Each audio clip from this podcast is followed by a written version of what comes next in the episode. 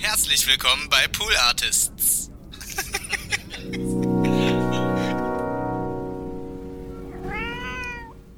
Ich finde, Leute, die Sport studieren, die haben, oder zumindest so wie ich das mitbekommen habe, die haben entweder so einen extremen Ehrgeiz, so wie LeistungssportlerInnen, oder die haben so eine Leichtigkeit. Die sagen, wir gehen surfen im Sommer und Snowboarden im Winter und das ist unser Leben und wir finden das geil.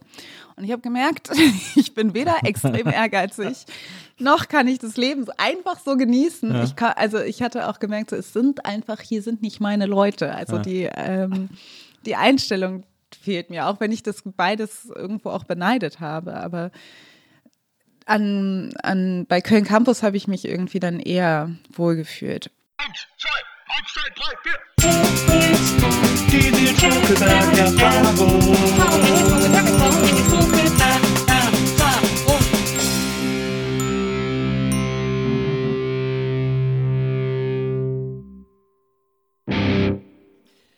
Hallo, liebe NBE-Zuhörerinnen, hallo, liebe Nils Burgberg-Erfahrung-Zuhörer, herzlich willkommen zu einer neuen Folge dieses Podcasts.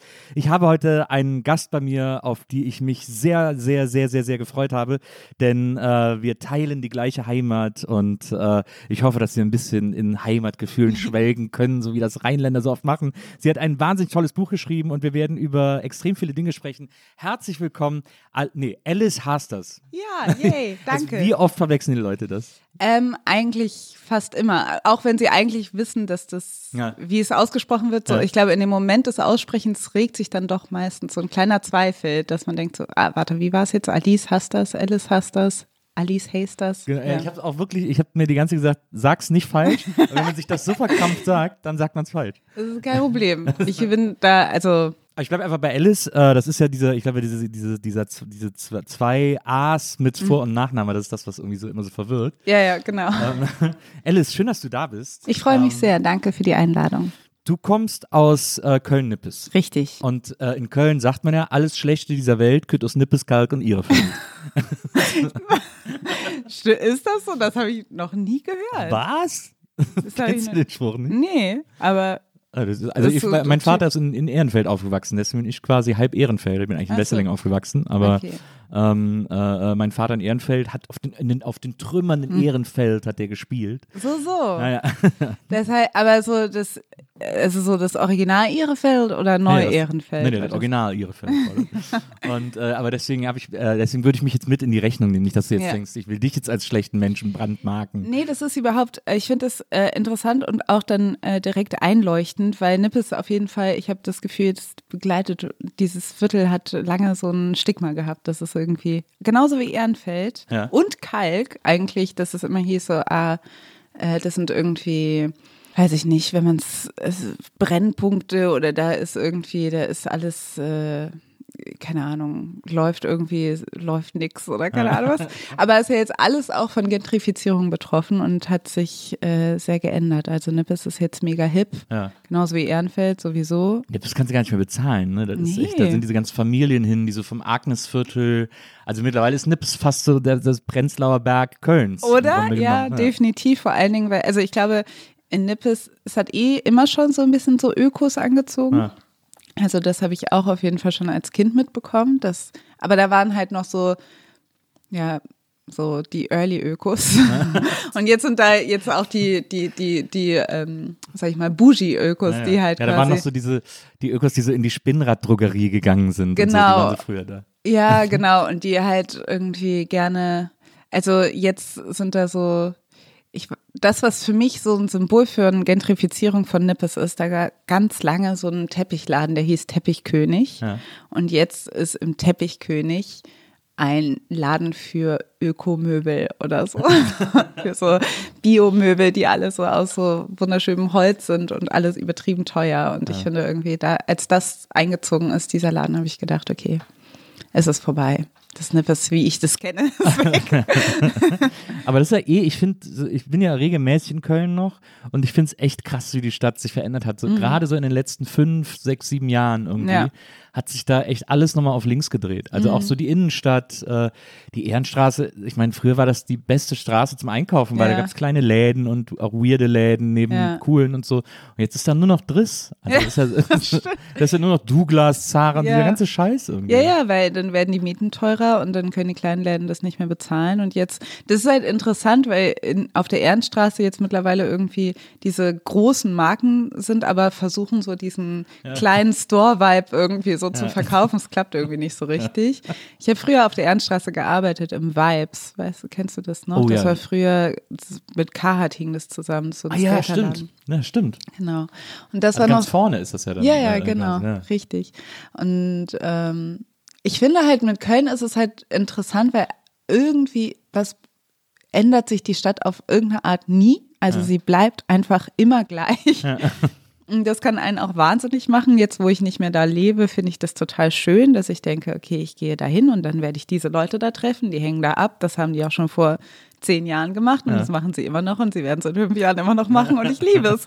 Aber als ich da gelebt habe, hat mich genau das auch wahnsinnig gemacht, dass ich dachte, hier ändert sich nichts. Ja. Hier ist einfach alles immer gleich. Und auf der anderen Seite, wenn man dann auch so auf ähm, mit Abständen irgendwie wieder zurückkommt, merkt man, dass sich natürlich auch trotzdem sehr viel ändert. Aber leider halt zu so einem, eigentlich ja zu so einem, entweder geht es um Gentrifizierung oder darum, dass so kleine Läden oder Clubs schließen. Also Köln ist leider so ein bisschen gibt nicht so einen richtigen Wert auf so Subkultur oder so kleine oder den Erhalt von so kleinen Läden Ja, oder nee. Sachen, die wollen. Ja, man hat das Gefühl, dass die Kölner immer ganz gut darin sind, sich solche Räume dann trotzdem noch irgendwo, wo man nicht mehr damit rechnet, aufzumachen. So, das kriegen Ja. die irgendwie immer gebacken, finde ich. Das finde ich so ganz Das stimmt. Das kriegen sie irgendwie hin. Ich habe ja, ich habe in Köln bin ich aufgewachsen und ich habe in München gelebt zum Studieren und in Hamburg zum Arbeiten und jetzt bin ich in Berlin. Das heißt, ich habe jede Großstadt mal so gesehen. Und das Ding ist, was Köln und Berlin gemeinsam haben, ist, dass es immer irgend so eine vernachlässigste Ecke, Ecke gibt, weil sich irgendwie niemand drum kümmert. Ja. Und dann kann man da machen, was man will. In München zum Beispiel gibt es das gar nicht. Da ist alles durchorganisiert und dann wird da auch so organisiert, dass man sagt, okay, hier ist ähm, dieser Platz wird äh, jetzt irgendwie bebaut, dann und dann und so lange könnt ihr hier eine Subkultur aufmachen, die müsst ihr aber dann auch wieder schließen. Also das ist so, äh, so, da ist alles durchorganisiert und in Köln ist so, da kümmert sich keiner drum und dann machen die irgendwie ihr eigenes Ding. Ja. Das ist lustig, äh, weil das hast du ja auch mal gesagt, du hast schon mal in jeder Großstadt äh, gelebt Mhm. äh, äh, und das geht mir genau, ich glaube, ich habe genau die gleiche Tour wie du. Äh, ich Echt? Mhm. habe auch in München, ich habe in München studiert, äh, ich habe in Hamburg ein Jahr gelebt, lebe jetzt in Berlin, komme aus Köln, ja, hab, Da, hab da überall schon Das gelebt. ist die Grand Tour, die die Ja, KölnerInnen anscheinend, so anscheinend, haben wir da, anscheinend haben wir da die beste Erfahrung. Wir können, aber es ist- so lustig, dass genau die gleichen, genau die gleichen Städte sind. Gäbe es noch eine, denkst du auch manchmal darüber nach, in welche Stadt man noch ziehen könnte? Weil ich sage auch mal, ich habe eigentlich schon überall gewohnt, wo man wohnen muss. Ja. Äh, und jetzt jede nächste Stadt, also bei, bei mir ist so ein bisschen der Vibe irgendwie, dass ich sage, okay, wenn ich jetzt nochmal umziehe, würde ich eigentlich am liebsten ins Ausland ziehen, weil ich noch nie im Ausland gelebt habe. ja. Ähm, aber äh, wenn, mich, wenn ich gefragt wurde, wo ich in Deutschland noch hinziehen würde, dann äh, überlege ich, dann hätte ich, also ich sage dann immer so, naja, also wenn ich jetzt müsste, dann würde ich wahrscheinlich entweder nach Leipzig oder nach Frankfurt. Ja. Also Ja, äh, das, das finde ich, ähm, kann ich nachvollziehen.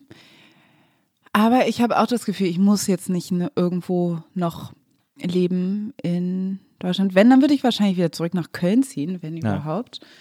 Aber ich kann auch in Berlin bleiben, glaube ich. Ähm, Aber so, also zum Beispiel Frankfurt, ich mag, ich finde, in Frankfurt sind echt gute Leute. Ja. Ich mag Frankfurt sehr gerne, was die Leute angeht. Ich finde aber die Stadt absolut weird. Ich mag es überhaupt nicht da. Ich finde super den- weird, das stimmt. ich finde einfach so, also keine Ahnung, mich macht dieses Bankenviertel absolut fertig. Also, dass da wie so, ne, wie so, wie heißt dieser Turm bei Herr der Ringe nochmal? Einfach dieses Mordor oder so. Also ich finde, das ist so richtig schlimm, dass das da einfach so im Zentrum steht. Das würde mich, glaube ich, einfach nur fertig machen, dass man so immer daran erinnert wird, dass Ja. hier einfach so ganz üble Sachen wahrscheinlich gedealt werden. Und ähm, Also deshalb glaube ich, könnte, könnte ich nicht so gut in Frankfurt leben. Auch wenn ich da coole, also auch wenn da, ähm, wenn ich da viele gute Leute kenne, die in Frankfurt sind. Ich habe das, ich habe mal, ich bin früher in den 90ern ein paar Mal irgendwie in Frankfurt gewesen bei Kumpels und so. Und da war das Interessante, immer wenn ich da war und Freunde da besucht habe, ähm, hatten die, war immer so ein bisschen so der Vibe, dass sie so mir die Stadt nicht zeigen wollten, weil sie, weil sie, also weil sie sich fast so ein bisschen dafür geschämt haben, jemandem die, diese Stadt zu zeigen. Und das fand ich mal so ein bisschen schräg, aber ich dachte, naja, so sind sie halt. Und deswegen habe ich das nie so kennengelernt. Und dann war ich mal vor, weiß nicht, fünf, sechs Jahren oder so, war ich mal äh, ungefähr eine Woche in Frankfurt zur Buchmesse ähm, und hatte dann da irgendwie so ein, so ein weirdes Hotel mitten in so einem, in so einem normalen äh, Wohnstadtteil irgendwie und bin dann so ein paar Tage durch Frankfurt gelaufen und da habe ich mich total verliebt in diese Stadt, Ja. weil die super special ist, weil die Ja. total geile Ecken hat, äh, die auch super schön sind und so.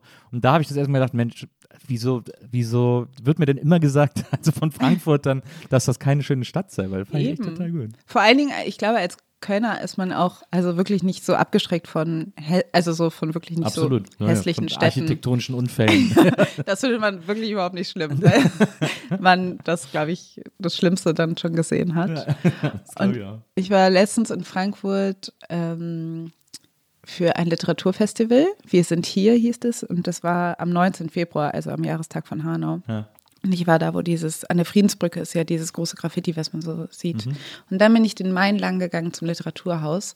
Und das war das erste Mal, wo ich irgendwie gedacht habe, ach, Frankfurt ist irgendwie Hat schon was. hat auch was. Also, dass man irgendwie, genau, dass ich gedacht habe, es ist immer noch komisch, also diese Kontraste sind immer noch komisch und ich meine, ich war auch gefühlsmäßig, glaube ich, so ein bisschen aufgewühlt, aber ich, aber trotzdem habe ich in dem Moment irgendwie diesen Blick auf den Main und alles drumherum dann doch. Das erste Mal dachte ich, ach, okay, Frankfurt hat schon noch was Schönes. Da können wir als Rheinländer natürlich sofort so connecten, äh, wenn ja, man so es einen hat so Fluss was hat. richtig das Rheinmäßiges, Naja, das stimmt. das Es hat auch wenigstens, die, also der Main ist auch wenigstens vergleichbar mit dem Rhein, Ja. weil es auch schön breit ist Ja. und nicht so wie, Hier so ein Spree, so eine Spreepfütze. oder die Isar in München oder so, wo man einmal durchlaufen kann sozusagen. In München fand ich, München war auch weird zu leben irgendwie. Äh, Ja, voll. Also ich fand es als Kölner okay. Man kommt als Kölner, finde ich, relativ gut klar mit der Stadtgröße und so. Ähm, das fand ich irgendwie alles okay. Ich fand es auch ganz schön. Also hat ja durchaus irgendwie sein, sein also hat ja durchaus was Ästhetisches an vielen Ecken. Ähm, aber die Leute sind irgendwie schräg. Und ich habe, ich, bei mir war auch das Problem, ich bin irgendwann aus München weg, weil ich fast paranoid geworden bin, weil ich irgendwann einfach jedes Mal, wenn ich, äh, mindestens wenn ich am Bahnhof war, äh, kontrolliert wurde. Ah, krass. Weil die Bullen mich immer kontrolliert. Ich hatte halt blondierte Haare oder Mhm. ich sah halt irgend, ich habe auch irgendwann beim vierten oder fünften Mal, also wirklich einfach jedes Mal, wenn ich zum Bahnhof bin. Mhm. Und irgendwann habe ich zu ihnen gesagt, sagen Sie mir bitte, was ich anders machen kann, damit Sie mich nicht kontrollieren, Ja. Mhm. weil das kann ja nicht sein. Äh, und dann sagt er, ich habe Sie noch nie kontrolliert. Ich so, ja, aber alle Ihre Kollegen. Und der so, ja, Sie haben halt eine interessant, Sie sehen halt interessant aus. Wow, okay. Das ja, super das ist nicht äh, schwer in München interessant auszusehen. Na, also das ist ähm, das, was ich, genau, in München habe ich auch bestimmte, weil das war die erste Stadt, in die ich hingezogen bin, nachdem ich, in, also aus Köln weg. Ja. Und äh, da habe ich auch bestimmte Sachen gemerkt, wie, dass es in München tatsächlich nicht einfach geht, in Jogginghose einfach mal kurz rauszugehen. Ja. Also so zum Supermarkt oder so, dass das halt wirklich sich komisch anfühlt. In Köln überhaupt gar kein Problem. Also In Köln ist das Gegenteil eher. Ja, also- Gehst du in die Oper, weil du, du bist dann so ausgeputzt im Supermarkt. Genau, also, aber das so, also bestimmte Dinge oder einfach, genau, wenn man sich, wenn man quasi kein Business-Outfit anhat, sich schon irgendwie fühlt, als ob man von der Straße ist. Naja. Also das ist, ähm, das, genau, diese Art von Reichtum, also einfach so Porsche Jeeps zu sehen, Ja. SUVs von Porsche, einfach mal so casually, die da einfach so rumfahren, als ob es nichts wäre, hätte ich, habe ich einfach sonst auch in keiner Stadt gesehen. Also hier in München leben halt wirklich sehr viele reiche Leute und die Stadt ist reich, das Ja. sieht man einfach und das fand ich auch befremdlich auf eine Art und Weise. Besonders wenn du studierst und einfach super pleite bist, Ja. dann denkst du so, hm, Das stimmt. Cool. Was, in welchem Viertel hast du gewohnt? Ähm, ich habe in der Max-Vorstadt gewohnt. Also ich bin am Anfang bin ich ein bisschen rumgezogen, weil ich keine Wohnung gefunden habe und dann bin ich in, Das ist eigentlich sehr typisch studentisch im Grunde genommen, Max Ja. Ja. genau, also Das ist ja nicht sogar so ein Studentenwohnheim, glaube ich. Kann sein. Ja. Also es ist ja nicht weit weg von der Uni. Ich habe ja an der Journalistenschule studiert, das heißt, ich musste trotzdem immer ein bisschen weiter weg, aber ähm, genau, es war da eigentlich ganz nett. Ja. Es war halt, ähm, ja, aber es war trotzdem eine komische Zeit, Ja. weil ähm, erstens ne, zieht man dann irgendwie weg und dann werde ich Journalistin und das ist dann macht dann auch ganz viel mit der Identität, besonders wenn man gerade aus der, von der Sporthochschule kommt. Ja, da müssen wir auch noch Köln. drüber reden. Da müssen wir auch noch dringend drüber reden. Du warst an der Kölner Sporthochschule. In Köln, wenn man in Köln ausgeht, sieht man sofort, wer Sportstudenten sind. Es ist wirklich so, also wenn man nicht aus Köln kommt, kann man, kann man das vielleicht nicht nachvollziehen, aber man, wenn man in Köln in den Kneipen unterwegs war, man wusste sofort, ah, guck mal, der Typ da drüben, das ist auf jeden Fall ein Sportstudent. Genau. Ähm, man, man erkennt die wirklich 100 Meter gegen den Wind. Die wollen auch, glaube ich, oft erkannt werden als Ich Sportstudent. glaube auch. Man erkennt die an diesem, glaube ich, irgendwie sehr zu, an dieser sehr zufriedenen Ausstrahlung gefühlt.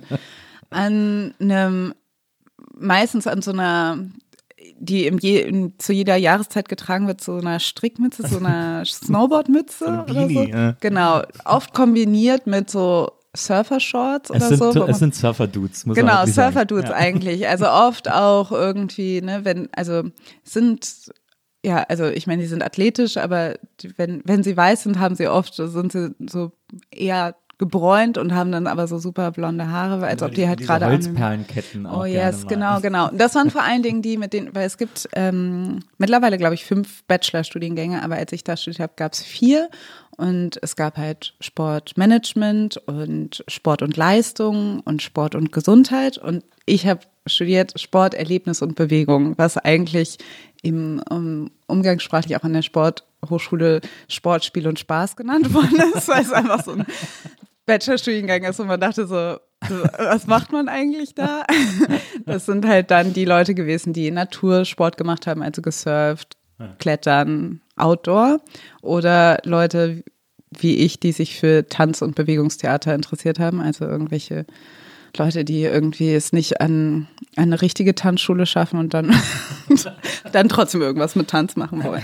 Das waren die Leute, mit denen ich dann studiert habe, die mit den Holzperlenketten und den, mit den langen Haaren. Aber, aber das war doch bestimmt auch viel so äh, Lehramtsstudenten, oder? Ach so, ja, die gab es auch. Aber irgendwie, die werden so, die Bachelorstudierenden und die, ähm, Die sind getrennt. die, ja, irgendwie schon, die meiste Zeit, Ja. ja.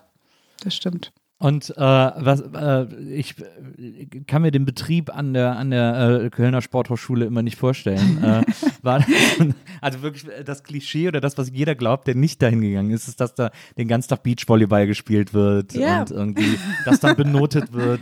Ja, also ich glaube, also folgendes, es ist so, auf der einen Seite stimmt, das, das, was man glaubt, stimmt tatsächlich. Also man kommt auf diesen Campus und es ist, hat ein bisschen was von Spielplatz auch, weil eben da ist diese Strandbar und der Beachvolleyballplatz, der immer total, wo es belegt ist. Wo ist denn der Campus? Ist der da in Sülz? Nee. Nee, der ist da ähm, hinten bei Weiden sozusagen. Also wenn du mit der 1 rausfährst, Ja. Die Aachener Straße immer weiter raus. Ah ja, okay. Ah, da, okay. Also Da, wo RTL mal war und so. ja, genau. Ah, okay. Also Hinter Müngesdorfer.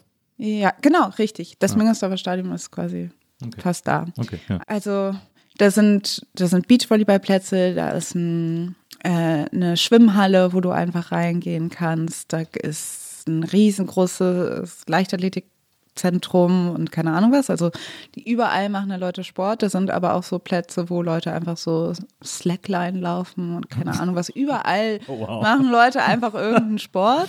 Und das ist dann, genau, und das ist auch besonders in meinem Studiengang war es ein ganz großer Teil der Benotung. Also das war halt so, okay, ich muss jetzt einmal hier drüber springen und dann kriege ich dafür eine Note. Oder ich äh, muss jetzt irgendwie zehn Korbleger in einer Minute machen und das wird dann benotet. Das also krass. das ist so, ähm, das ist die ein, eine Seite.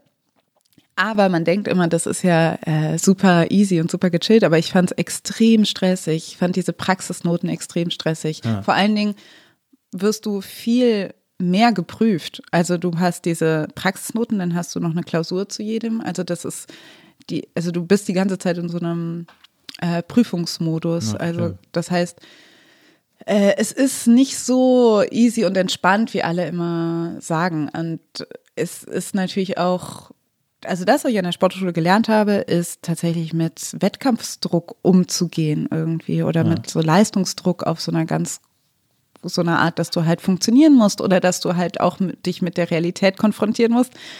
dass du sehr viel trainiert haben kannst und dass du an einem Tag aber nicht gut drauf bist und dass du dann einfach eine schlechte Note hast, obwohl du, ähm, keine Ahnung, die Strecke schon tausendmal mit einer besseren Zeit gerannt bist und dann bist du aber an dem Tag nicht gut gerannt und dann ist es das. Ja. Und das ist, ähm, und mit diesen Sachen umzugehen, da, dafür bin ich sehr dankbar, an der Sporthochschule gewesen zu sein. Also, und auch mit so ganz komischen Dingen wie, du kannst manche Sachen vielleicht überhaupt nicht, aber wenn du trainierst, dann kannst du sie auf jeden Fall ein bisschen besser als vorher.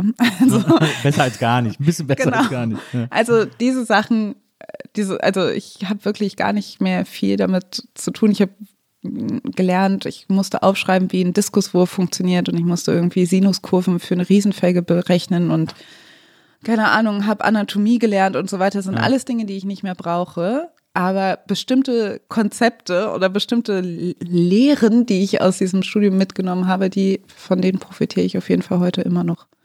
Dann ist es aber, also da muss man sich wirklich eigentlich vorstellen, wie konstanten Sportunterricht. Wie, oder die, Mhm. ein, ein, ein konstantes äh, Aussetzen der Unfairheit des Sportunterrichts. Ja, Weil man da ja auch definitiv. immer denkt, so, naja, ich kann es halt nicht, wieso muss ich jetzt, wie kriege ich dafür eine Note und so, Ja. aber es muss halt gemacht werden. Es sind auch die DozentInnen, die teilweise, also so- sind auch wie, genauso wie im Sportunterricht, Ja. dass manche Leute dich einfach äh, doof finden oder unterschätzen oder irgendwie dir immer irgendwas zuschreiben und dann findest du es irgendwie blöd und du kannst da aber nicht so richtig raus. Ja.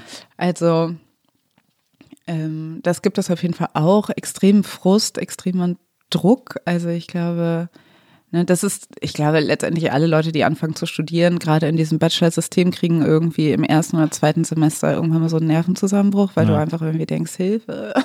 Aber es ist an der Sportschule nicht anders. Also, ja. Und die hast du ja dann abgeschlossen? genau.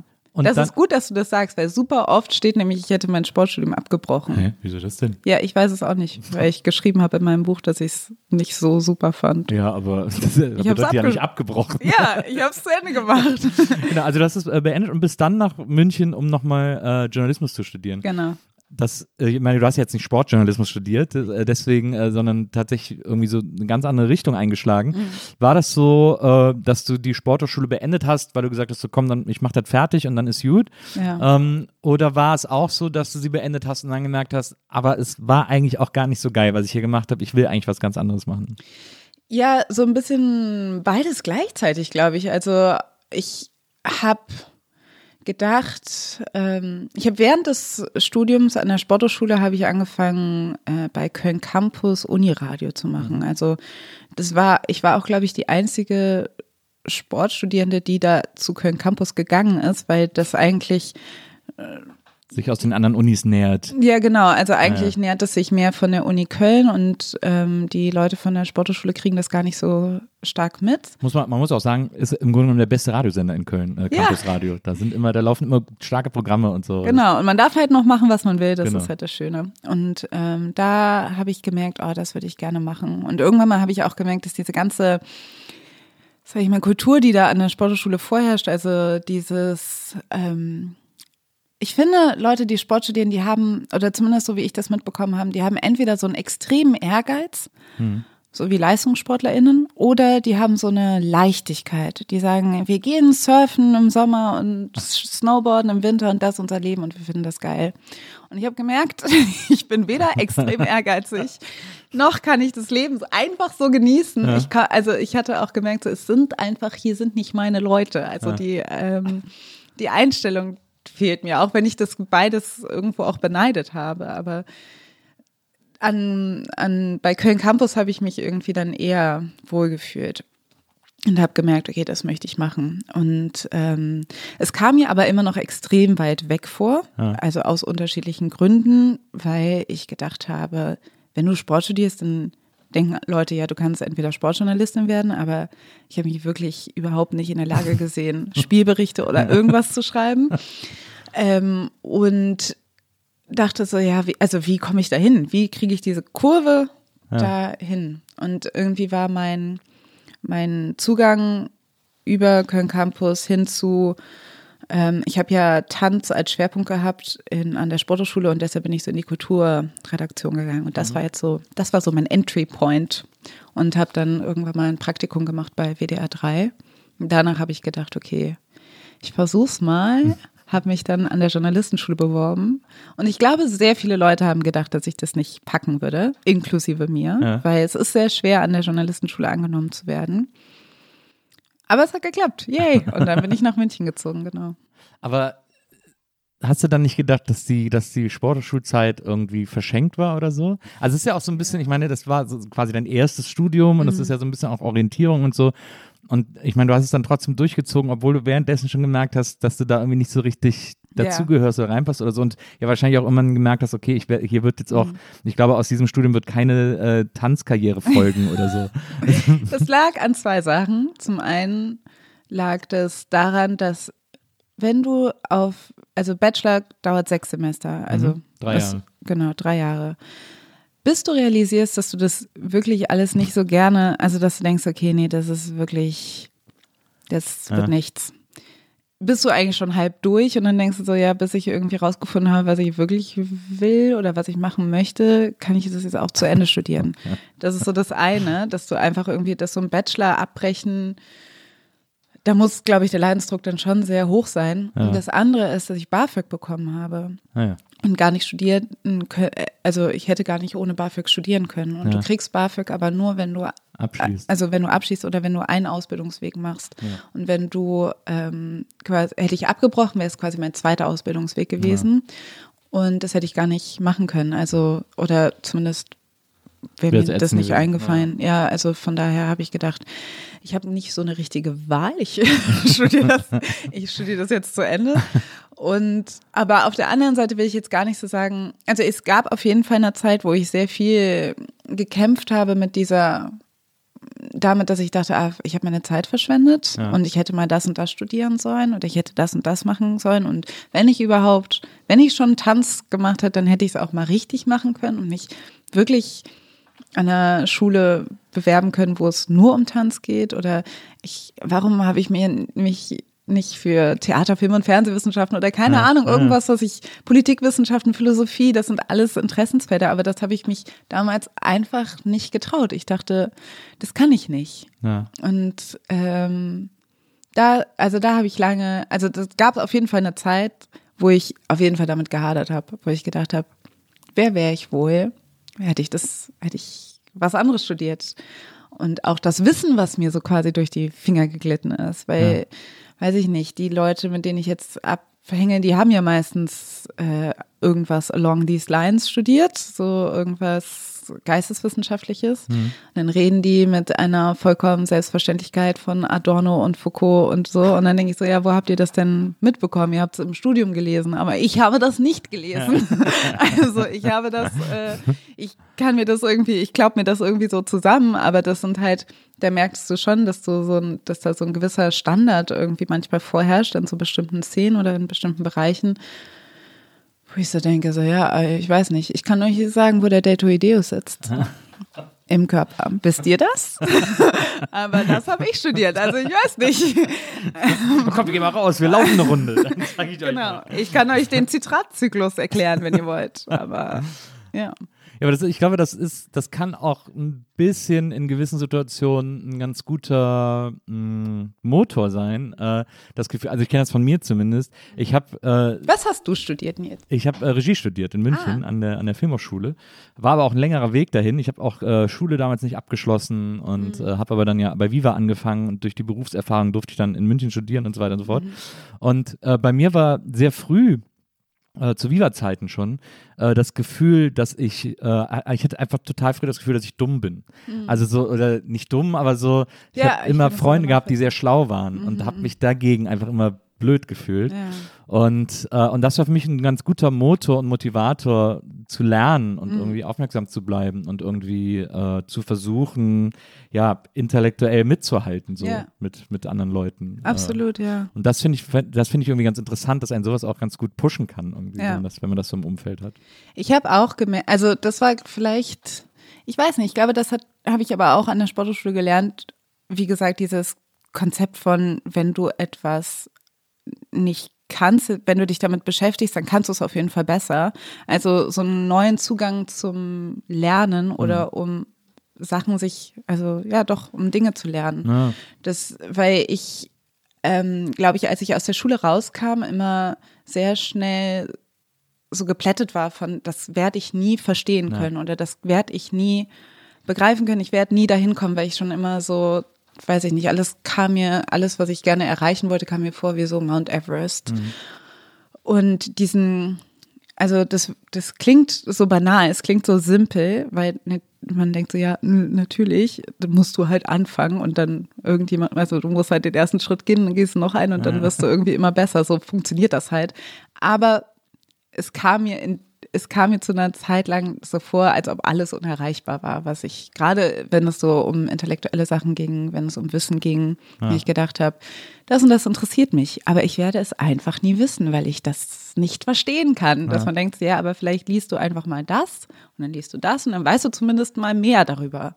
Oder du fragst mal nach oder keine Ahnung was. Also ich glaube, dieser Komplex, sich dumm zu fühlen, was ich extrem nachvollziehen kann, ähm, verleitet einen oft dazu, nicht mehr lernen zu wollen oder Ja. zu können. Also, dass du, das ist total schön, dass du sagst, dass du das, dass das für dich ein Motivator war, dass du auch immer gesehen hast, dass du da rauskommst. Aber ich glaube, vielen Leuten, das sehe ich oft, geht es so, dass sie denken, ähm, dass sie sich dann auch so ein bisschen davor verschließen, weil sie sich so ausgeschlossen fühlen und weil sie auch das schon so selbst überzeugt sind davon, dass sie kein Mitspracherecht haben oder kein Beteiligungsrecht. Und das finde ich so ein bisschen, also das finde ich eigentlich sehr fatal. Ja, naja, absolut. Ich war auch noch sehr jung. Ich merke auch, je älter man wird, äh, desto schwerer fällt es einem zu fragen, wenn man etwas nicht verstanden hat, weil man Mhm. Ja.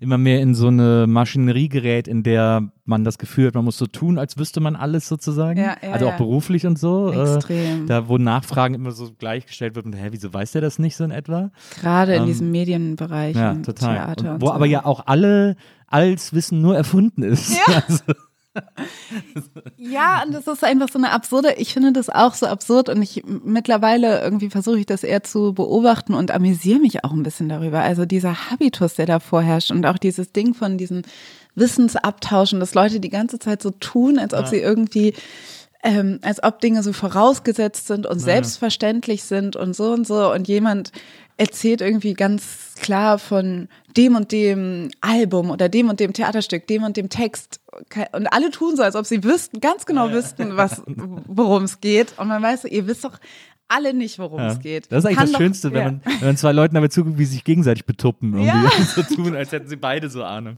Eben, und das liebe ich auch manchmal so ein bisschen. Ich liebe das auch, das dann so aufzubrechen und mal zu sagen, also langsam genieße ich das auch, diese Rolle einzunehmen, zu sagen, so ja, aber hä, worum geht es da? Ich Ja. habe das nicht gelesen, ich kenne das nicht. Ja. Und das einfach äh, auch wirklich ja zu ownen, sage ich mal, einfach mal nachzufragen, weil ich denke auch, gerade im Journalismus regt mich das so extrem auf, Ja. weil ich denke, sind wir nicht hier, um zu fragen, um Wissen zu generieren und wir halten uns extrem damit auf, äh, weil alle so tun, als ob sie alle schon wüssten. Dabei ist dem nicht so. Ja. Und das, ähm, das merke ich auch. Ich merke das auch total, dass aber bestimmtes Wissen auch von manchen Leuten einfach gar nicht angenommen wird. Also ich finde es zum Beispiel, seitdem ich das Buch geschrieben habe, begegnen mir sehr viele Leute, die ähm, quasi so tun, als ob sie alles schon wüssten, was in dem Buch steht, ohne dass sie das Buch gelesen haben. Ne? Also dass sie immer sagen so, ja, ich muss dein Buch nicht lesen, weil ich weiß das alles schon. Und man denkt so, mh, erstens, woher nimmst du das, dass du alles weißt? Also, und selbst wenn, also so, ich finde das einfach so interessant, diese, Völlig alberne Pose. ja, ja, und dass man einfach denkt, so von dir kann ich unmöglicherweise noch was lernen. Das geht einfach nicht, weil ich habe das schon alles. Also so, da- dass man sich so krass weigert, dass man vielleicht von mir, Alice Hastas, vielleicht auch was lernen könnte. Das merke ich einfach richtig, dass es bei vielen Leuten ganz unterschiedlicher Art da so eine Verweigerungshaltung gibt. Ja. Ja, das ist krass. Also ich habe mir jetzt auch, ich habe mir auch total wieder angewöhnt, äh, auch vor, in den letzten Jahren, also verstärkt dann auch in den letzten Jahren, äh, so auch einfach Sachen nicht zu wissen und mir das einzugestehen und einfach ganz platt nachzufragen. Ähm, und äh, also auch selbst wenn ich irgendwo irgendein Wort nicht kenne oder das jemand sagt, dann frage ich einfach, wie was bedeutet das denn? Und so Ja. ohne mich doof zu fühlen dabei. Ja. Irgendwie so. Ähm, das ist so, das, das muss man sich wirklich doof antrainieren, weil man das so total verlernt, wenn man dann so anfängt äh, zu arbeiten oder so. Aber mittlerweile bin ich, fühle ich mich, da bin ich ja total äh, in der Comfortzone mit sozusagen, Ja. weil das, weil das, man lernt ja nur. Also lernen ist ja immer gut Ja. im Grunde genommen. Finde ich auch. Also ich wünschte, dass, dass, ja, dass das wieder so ein bisschen mehr so angenommen wird, weil ich glaube, ich weiß nicht, ob es an dem Thema liegt, was ich bearbeite, also Rassismus, soziale Ungerechtigkeit und so weiter, aber da habe ich oft das Gefühl, dass Leute gerne so abgeklärt wirken Ja. wollen, wo ich denke, aber wir befassen uns hier mit einem Thema, wo wir alle nicht wissen, wie wir das lösen sollen. Also können wir das bitte mal zugeben, dass wir, ja, ich finde auch, ich, dass manche Leute extrem blöden Mist reden, ja. Und mich nervt es auch extrem. Aber ich muss halt auch zugeben, dass ich die Lösung auch nicht habe.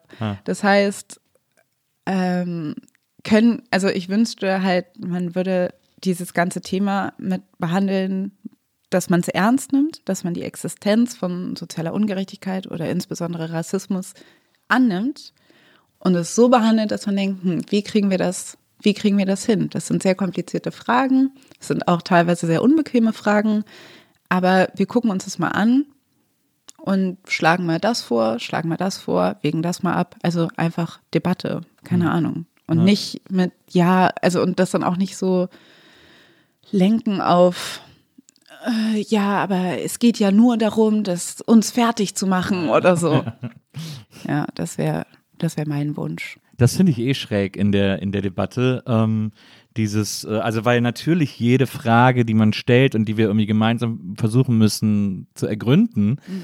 Ähm, wirft natürlich hundert weitere Fragen auf. Ja. Also natürlich ist das eine breite Debatte, die sich äh, auf jeden Fall vergrößert, wenn sie mal richtig gestartet wird. Und der Anspruch vieler, die jetzt in die Debatte um Rassismus einsteigen, ähm, also vieler Deutscher vor allem, äh, ist so, ist so dieser Anspruch, dass es eine Lösung, eine sofortige Lösung gibt oder dass Ja. sie durch eine Antwort oder was auch immer ähm, sich auch sofort von Rassismus freisprechen können, Genau. ohne anzuerkennen, dass es etwas ist, womit wir einfach alle erstmal jetzt noch ein lebenslang arbeiten müssen. Genau. Und das ist so ähnlich und ich finde das gerade bei den Deutschen, äh, finde ich das so interessant, weil mich das auch sehr erinnert an die ganze Debatte um, äh, um den Zweiten Weltkrieg. Von wegen so, wir haben doch damit nichts mehr zu tun, wieso Ja. müssen wir da immer noch drüber reden? Und ich denke mal so, naja, weil wir halt Deutsche sind und das irgendwie Teil unserer Geschichte ist Mhm. Ja. und auch Teil unserer DNA ist und das wird immer ein Thema für uns sein müssen, weil das auch Verantwortung ist. Genau. Und äh, es gibt ja so mittlerweile lauter als jemals zuvor ähm, Menschen, die sagen, wir müssen damit abschließen, wir müssen mal aufhören, immer nur darüber zu sprechen, was ja, Ja. sowieso nicht stimmt. Aber und so ähnlich sehe ich das in dieser Rassismusdebatte. Definitiv. Ähm, also so der, der Glaube, dass man eine Debatte führen, also eine Debatte führen kann mit dem, äh, mit dem, mit dem Ziel des, also mit dem Ende des Rassismus, dass Ja. das das Ziel der Debatte ist, Ja. Mhm. sage ich so long-term-mäßig okay, werden wir aber wahrscheinlich alle nicht mehr erleben. Also darüber müssen wir uns einfach klar sein. Genau, also diese Schlussstrichsehnsucht, ne? Ja. Also das finde ich nämlich auch total krass. Und dann denke ich manchmal so, wir könnten sogar darüber reden, dass es so eine Sehnsucht nach einem Schlussstrich gibt, Ja. wenn wir anerkennen würden, dass wir das aber, dass wir Genau. dem, dass das aber nicht geht. Genau. Also, dass man, ich denke manchmal auch, ja, okay, dieses Gefühl, dass man es gerne, dass es gerne vorbei ist, dass, dass man damit nichts mehr zu tun haben möchte, kann ich ja sogar nachvollziehen, aber das heißt halt nicht, dass das die Lösung ist, weil das geht gar nicht. Also ich wünsche, also, aber dass dann Leute sagen, ja, das muss jetzt aufhören oder wir müssen das, wir haben das doch jetzt einmal schon mal gesagt, wir haben schon in den 90er Jahren das und das gemacht. Und man denkt so, ja, cool. Mm, ja, und vor allen Dingen aber auch so die Proportionen. Also wenn man denkt, wir reden hier von 500 Jahre Kolonialgeschichte. Also manchmal frage ich halt, also und dann, wann, also wo machen wir den Punkt fest, wo wir quasi die Aufarbeitung begonnen haben? Wenn wir großzügig sind, dann sagen wir, das war nach dem Zweiten Weltkrieg. Das ist nicht, also das ist im Vergleich zu 500 Jahren sind diese 70 Jahre oder was, sind jetzt wirklich nicht viel.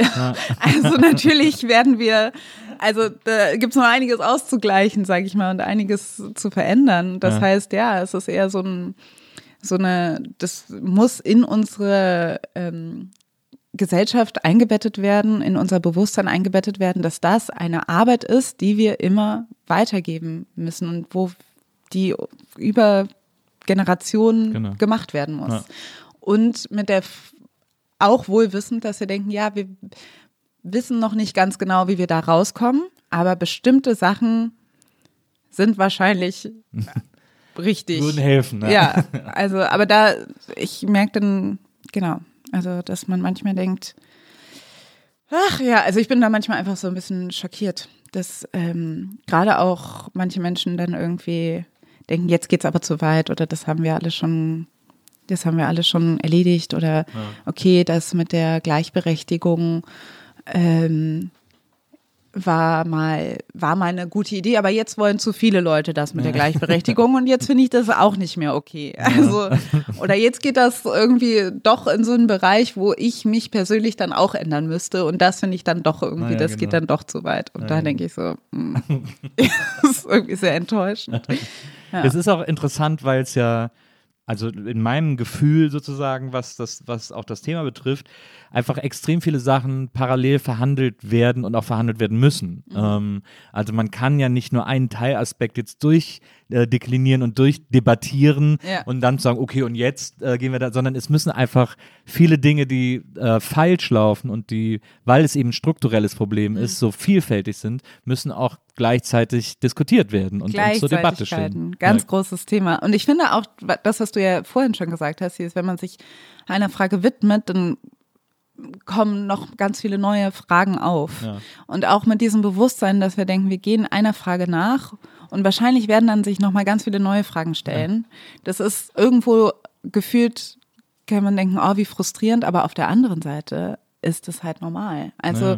klar denken, dass man irgendwie, sage ich mal, wenn wir jetzt meinen, okay, Rassismus, wir machen, wir machen das so, dass wir gucken, dass ähm, mehr Leute, nicht weiße Leute irgendwie in, ins Unternehmen kommen, in die Arbeitsplätze, mehr Repräsentation. Und wenn die Leute dann da sind, dann werden vielleicht bestimmte Strukturen hinterfragt und dann wird es nicht mehr so laufen wie vorher, weil das für bestimmte Leute gar nicht funktioniert. Das heißt, man muss dann die ganze Art zu arbeiten vielleicht nochmal neu denken und dann, weiß ich nicht, das löst dann auch sehr viel Wut aus, sehr viele Gefühle, sehr viel ähm, ja, unbequem sein. Ja, da müssen wir alles, also das ist alles Teil des Prozesses. Das ist, da kommen wir nicht drum rum. Ja, es ist auch so, ich, ich, was ich auch so interessant daran finde, jetzt äh, gerade um bei diesem konkreten Beispiel, wie zum Beispiel Arbeit zu bleiben, ist ja, dass das dann sogar ähm, noch viel mehr, also einen so großen Frageraum aufmacht, ähm, der ja sozusagen nicht nur, sich nicht nur der ähm, Rassismusdebatte widmet, sondern wie sinnvoll ist überhaupt die Art, die wir arbeiten. Exactly, äh, ja. Und, der, und die Art, wie wir Arbeitsplätze gestalten, etc., etc., wie wir Arbeitsplätze besetzen, äh, das betrifft ja alle. Das ist ja eben nicht nur ein, ein Rassismusproblem, Genau. äh, sondern ein, ein grundsätzliches Gesellschaftsproblem. Absolut. Und das ist nämlich die Sache, die, ähm, glaube ich, Leute so fertig macht, dass man denkt, man fängt vielleicht mit diesem kleinen Gedanken Angst, an. dass sie dann, naja. Ja, man denkt so, okay, also das, das ist ja auch mit dem Buch, es geht um Alltagsrassismus. Es geht darum, dass mir Leute ungefragt in die Haare fassen oder dass Leute meine Haut immer mit Essen vergleichen oder keine Ahnung was. Okay, und dann fangen wir da an. Aber wenn wir bestimmte Sachen ändern wollen, dann geht es vielleicht um, ähm, sage ich mal, dann geht es um Karnevalskostüme und die Karnevalskostüme, dann geht es aber um eine ganze Kultur und dann geht es um eine ganze Tradition und weiß ich nicht. Also es, solche Sachen schlagen immer weitere Kreise, genauso wie bei der Arbeit. Wenn man sagt, man, man würde anders arbeiten, man würde verändern, wie wir arbeiten, dann betrifft das unsere ganze Kultur, unsere Identität, unser, unser, unser Rhythmus, unsere Systeme, wie wir unsere Politik, wie wir Dinge organisieren, alles. Ja. Das heißt, man fängt bei so einem kleinen Ding an, zieht so einen kleinen Faden raus und auf einmal so fällt, Pinata. genau, fällt alles so zusammen. Und ähm, deshalb, glaube ich, haben Leute auch so Angst davor. Ja. Weil es ist ja auch, ich finde das auch irgendwo angsteinflößend, weil ich auch nicht weiß, wo, was das dann bedeutet. Aber ich wünschte halt, dass diese Angst einen nicht so, also das ist, Angst ist, glaube ich, kein guter Grund, das dann nicht zu machen. Man Ja. muss es halt trotzdem machen. Ja, glaube ich auch. Ich glaube, dass sich viele Leute haben sich eingerichtet in, einer, in so einer Art, also wie das ja auch jeder für sich individuell im Leben gestaltet. Man richtet sich ein in so einem Haus irgendwie Mhm. aus Arbeit, äh, Freizeit, äh, Liebesleben, Privatleben und so weiter und so fort. Und man weiß schon, dass das so ein paar Sollbruchstellen hat, die man irgendwie so notdürftig mit Gaffer äh, zusammenhält und Ja, so. ja. Äh, und man weiß auch genau, wenn man da jetzt einen Stein verschieben würde, dann würde das wahnsinnig viel Umstrukturierungsarbeit an diesem, an diesem persönlichen Erleben auch mit sich bringen. Ja. Also ich finde das äh, zum Beispiel, es gibt so ein ganz Mini-Beispiel jetzt gerade. Ähm, Audi hat doch erzählt, dass sie jetzt äh, gendern. Ähm, äh, äh, dass sie jetzt äh, gendergerechte Sprache verwenden in der Kommunikation. Ähm, und, äh, es ist, und es ist so krass, wie Leute deswegen, also, ich, okay, mein nächstes Auto wird kein Audi sein und so. Also, dass sie sich selber, sie haben offensichtlich angeblich vorher gerne Audi gefahren, Ja. weil es ein tolles Auto ist, weil es Fahrkomfort hat und entscheiden sich jetzt gegen dieses riesengute Erlebnis, das sie im Auto haben, weil der Konzern einmal irgendwie einen Doppelpunkt oder ein Sternchen irgendwo Ja. hinschreibt.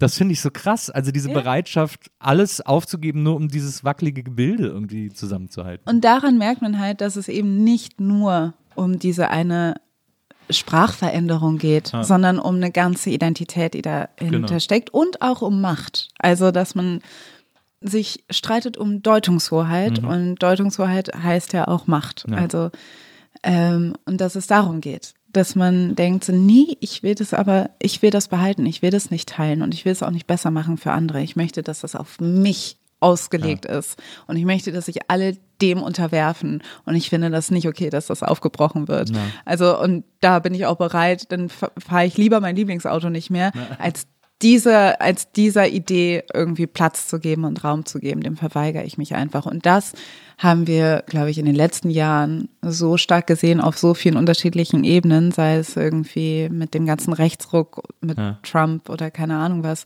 wie das halt Leute genau immer wieder versuchen, diese Fragen um mehr Gleichberechtigung so zu drehen, als ob es eine große Diktatur ist, die irgendwie versucht, Leute zu unterdrücken.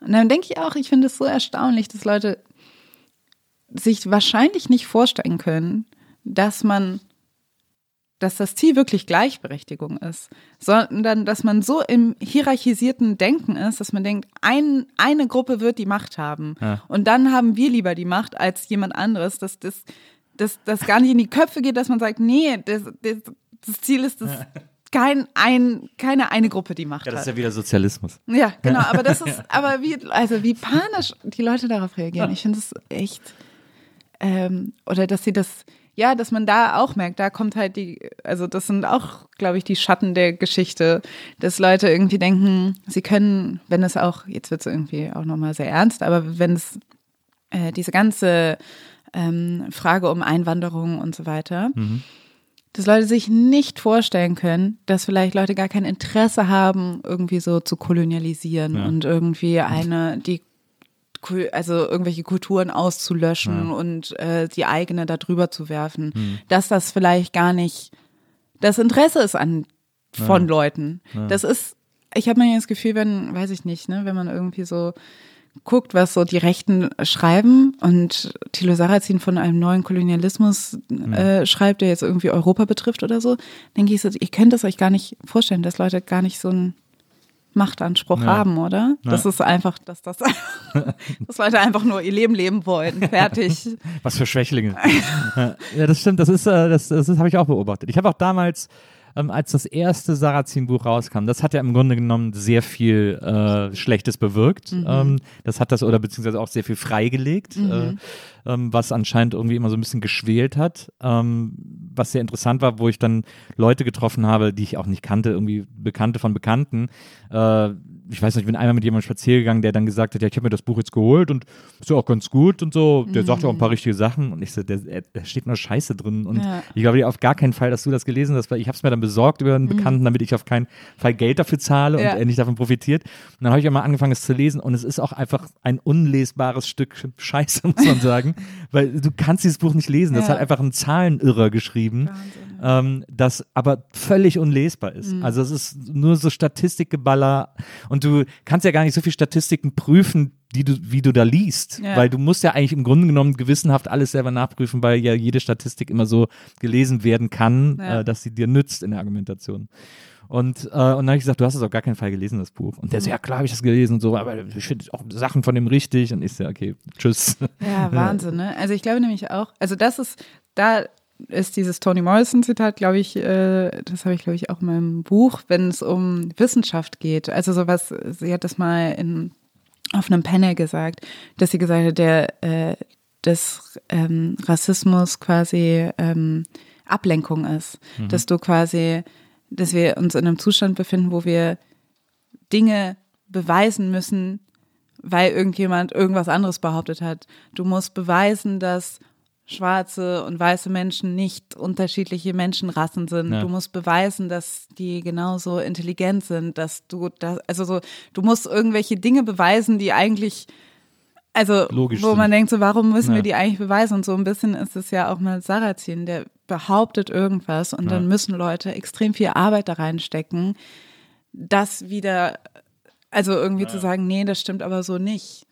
Und ich meine, gerade im Journalismus ist das extrem aufgefallen mit dieser ganzen, dass man sich, dass man irgendwie Faktencheck auf keine Ahnung wie, also als es angefangen hat mit der mit der AfD und dann nochmal unter Trump diese ganzen Faktencheck-Redaktionen Ja. vollkommen, also irgendwann dachte man so, ja, was soll man machen? Man muss immer sagen, nein, das stimmt nicht, nein, das ist so nicht. Das, Ja. Aber man kommt sich so bescheuert vor. Total. Ja, ich denke, das ist doch, also wir können doch nicht die ganze Zeit darüber reden, Was dass nicht irgendwas stimmt. was nicht stimmt. Ja.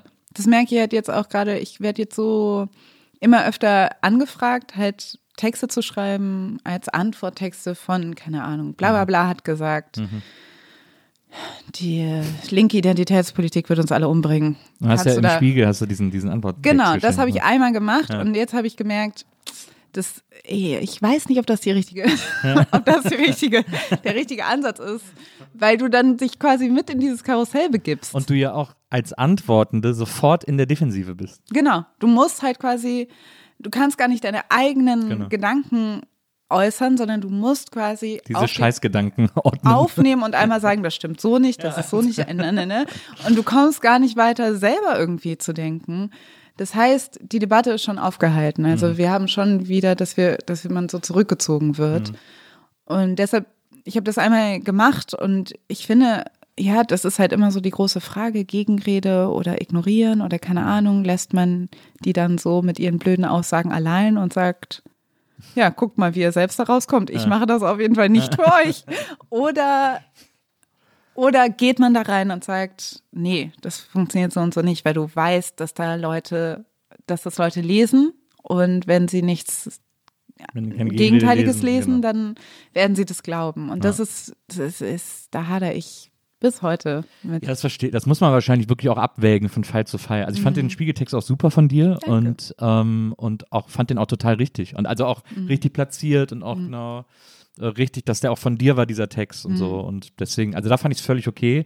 Aber es gibt natürlich Fälle, wo man denkt, also wo man auch auf Texte antworten soll, wo man denkt, okay, da ist aber sowieso Hopfen und Malz verloren. also so, Und die wie, wie dieser halt Tagesspiegeltext zuletzt zum Beispiel. Also Ja. ich, da hat ja dann, ich glaube, Hasnain äh, Kasim, äh, ja. Kasim hat die Antwort geschrieben, die auch super war. Mhm. Aber man hat so richtig gemerkt, dass es vergebene Liebesmühe war, weil der Originaltext schon so far out verblendet war. Ja. Das war einfach nicht mehr, nicht mehr nötig. Eben, also dass man irgendwie denkt, weil dann entsteht so eine Dynamik, dass man sich wirklich, ähm, ja, dass man dann irgendwie so ein, dann wird das so ein eigenes Genre, Ja. wo, wo, man- wo, Der sich, Tagesspiegeldialog.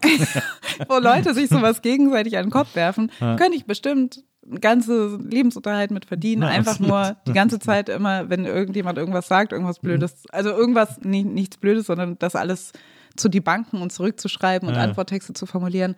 Aber wie, ja, also habe ich da die Kraft für, ist die Frage. Und wie viel bringt es? Weil je mehr, ja, also man muss, also es ist ein schmaler Grad oder schwer rauszufinden, ab wann man denkt, das erhält sich jetzt gerade selbst und Leute sagen, ja, das ist hier Meinungsvielfalt, wenn man auch einmal nochmal fragt, aber gibt es Rassismus wirklich?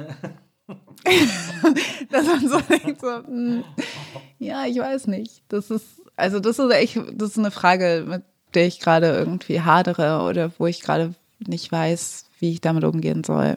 Es, es verwässert ja den Diskurs Total. mitunter auch sehr. Ähm, ist ja irgendwie das Problem. Und das ist ja auch gewollt zum Teil. Ja. Das ist ja, was einen so kirre macht. Genau, also ja, total. Also ich, Ich fand, weil ich fand das ganz interessant in dem, in dem Spiegeltext, äh, das hatte ich mir auch hier irgendwo aufgeschrieben, äh, den hast du auch äh, damit begonnen, äh, dass du sagst, äh, klar, es gibt im Moment viel Rede, Gegenrede, äh, viele Diskussionen und Debatten um Identitätspolitik und so weiter. Viele sind auch endlos und führen ins Nichts, aber der grundlegende Unterschied, den du da siehst, ist, ähm, dass die linke Seite sozusagen durchaus bereit ist, um Inhalte zu streiten und Inhalte zur Disposition stellt und oder beziehungsweise sagt, darum geht's. Und die rechte Seite findet es einfach witzig. Ja, genau. die findet es einfach witzig, hier den, den Otto zu spielen. Ja, genau. Das, ich habe es verglichen mit so einem Kind, was, ähm, wenn, wenn du so die, diese Situation, was glaube ich Erwachsene gut kennen oder was Kinder auch gut kennen, dass man einfach das na, immer das sagt, was der andere Mensch sagt. Also wenn man sagt hier, das man sagt zum Kind, zieh dir die Schuhe an. Und das Kind sagt, zieh dir die Schuhe an. Und man sagt, bitte. Und er sagt, bitte. Und man denkt so, ich meine, also, dass man als erwachsene Person denkt so, ich habe ein Anliegen und du willst einfach nur, du sagst das Gleiche, aber du mein, findest es einfach nur witzig oder willst du einfach nur spielen oder mich ärgern oder keine Ahnung was, willst die Situation aufhalten. So kommt es mir vor. Das ist, ähm, dass ich ja, das immer auch diese, das sind halt auch, glaube ich, auch so grundlegende Fragen, und jetzt sind wir wieder bei grundlegenden Fragen, ähm, die gerade im Journalismus gerade wichtig sind, ist, wie begreift man Meinungsvielfalt? Also ist es, und gerade wenn es um Rassismus geht, merke ich, dass die Leute sich da, glaube ich, noch nicht so, also dass ich, äh, glaube ich, dass Meinungsvielfalt anders begriffen wird ähm, in den meisten Redaktionen, als ich sie begreife, weil ich finde, ähm, es ist kein, es ist nicht wichtig, äh, auch abzubilden, dass jemand sagt, ich halte Rassismus für ein Hirngespinst. Ich glaube, das mit dem Klimawandel ist auch ein bisschen übertrieben. Das sind keine, das ist keine Meinungsvielfalt, das ist ein Verweigern von Fakten. Ja. Wenn Leute immer sagen, ja, aber Frauen sind äh, nicht unterdrückt oder so. Also keine Ahnung, so, wo man denkt, so, naja, also das ist keine Meinung, es Ja. ist, das ist eine Konklusion aus Geschichte, Daten, Fakten. Das Ja. ist ja nicht etwas, was man, also man kann darüber streiten, wie man mit diesem Umstand umgeht. Ja. Aber das alles an sich zu negieren, Ja. das wird uns, das ist auch keine Meinungsvielfalt. Das ist einfach fahrlässig. Das ist Diskurszerstörung Ja. im Grunde genommen. Ja. Also am Ende denke ich manchmal, ich denke manchmal so in 20 Jahren, gerade wenn es um Klimawandel geht, denke ich das. In 20 Jahren, wenn hier irgendwie, weiß ich nicht, Holland irgendwie Holland untergeht. abgesoffen ist Ja. und keine Ahnung, was wir richtig irgendwie Pandemie Nummer 250 haben, Und keine es wäre echt schade um Holland, muss man sagen. Ja tolles Land. Ja. gerade für KölnerInnen ist es ein sehr beliebter, mehr, oh Gott. sehr beliebter Urlaubsort. Ja, nee, aber das, wenn wir das haben, dann denke ich so, dann denke ich manchmal, dann sollen die Leute, die also die Leute, die heute schreiben, ja, das mit dem Klimawandel und Fridays for Future, die übertreiben auch so ein bisschen, die sollen sich dann, also die müssen sich dann echt schämen. Ich denke, das ist, keine Ahnung, wen spielst du hier in die Karten? Also warum machst du das? Einfach nur aus Prinzip, um einfach mal alles abgebildet zu haben, damit die Leute keine Deutungshoheit haben? Oder war, also wofür?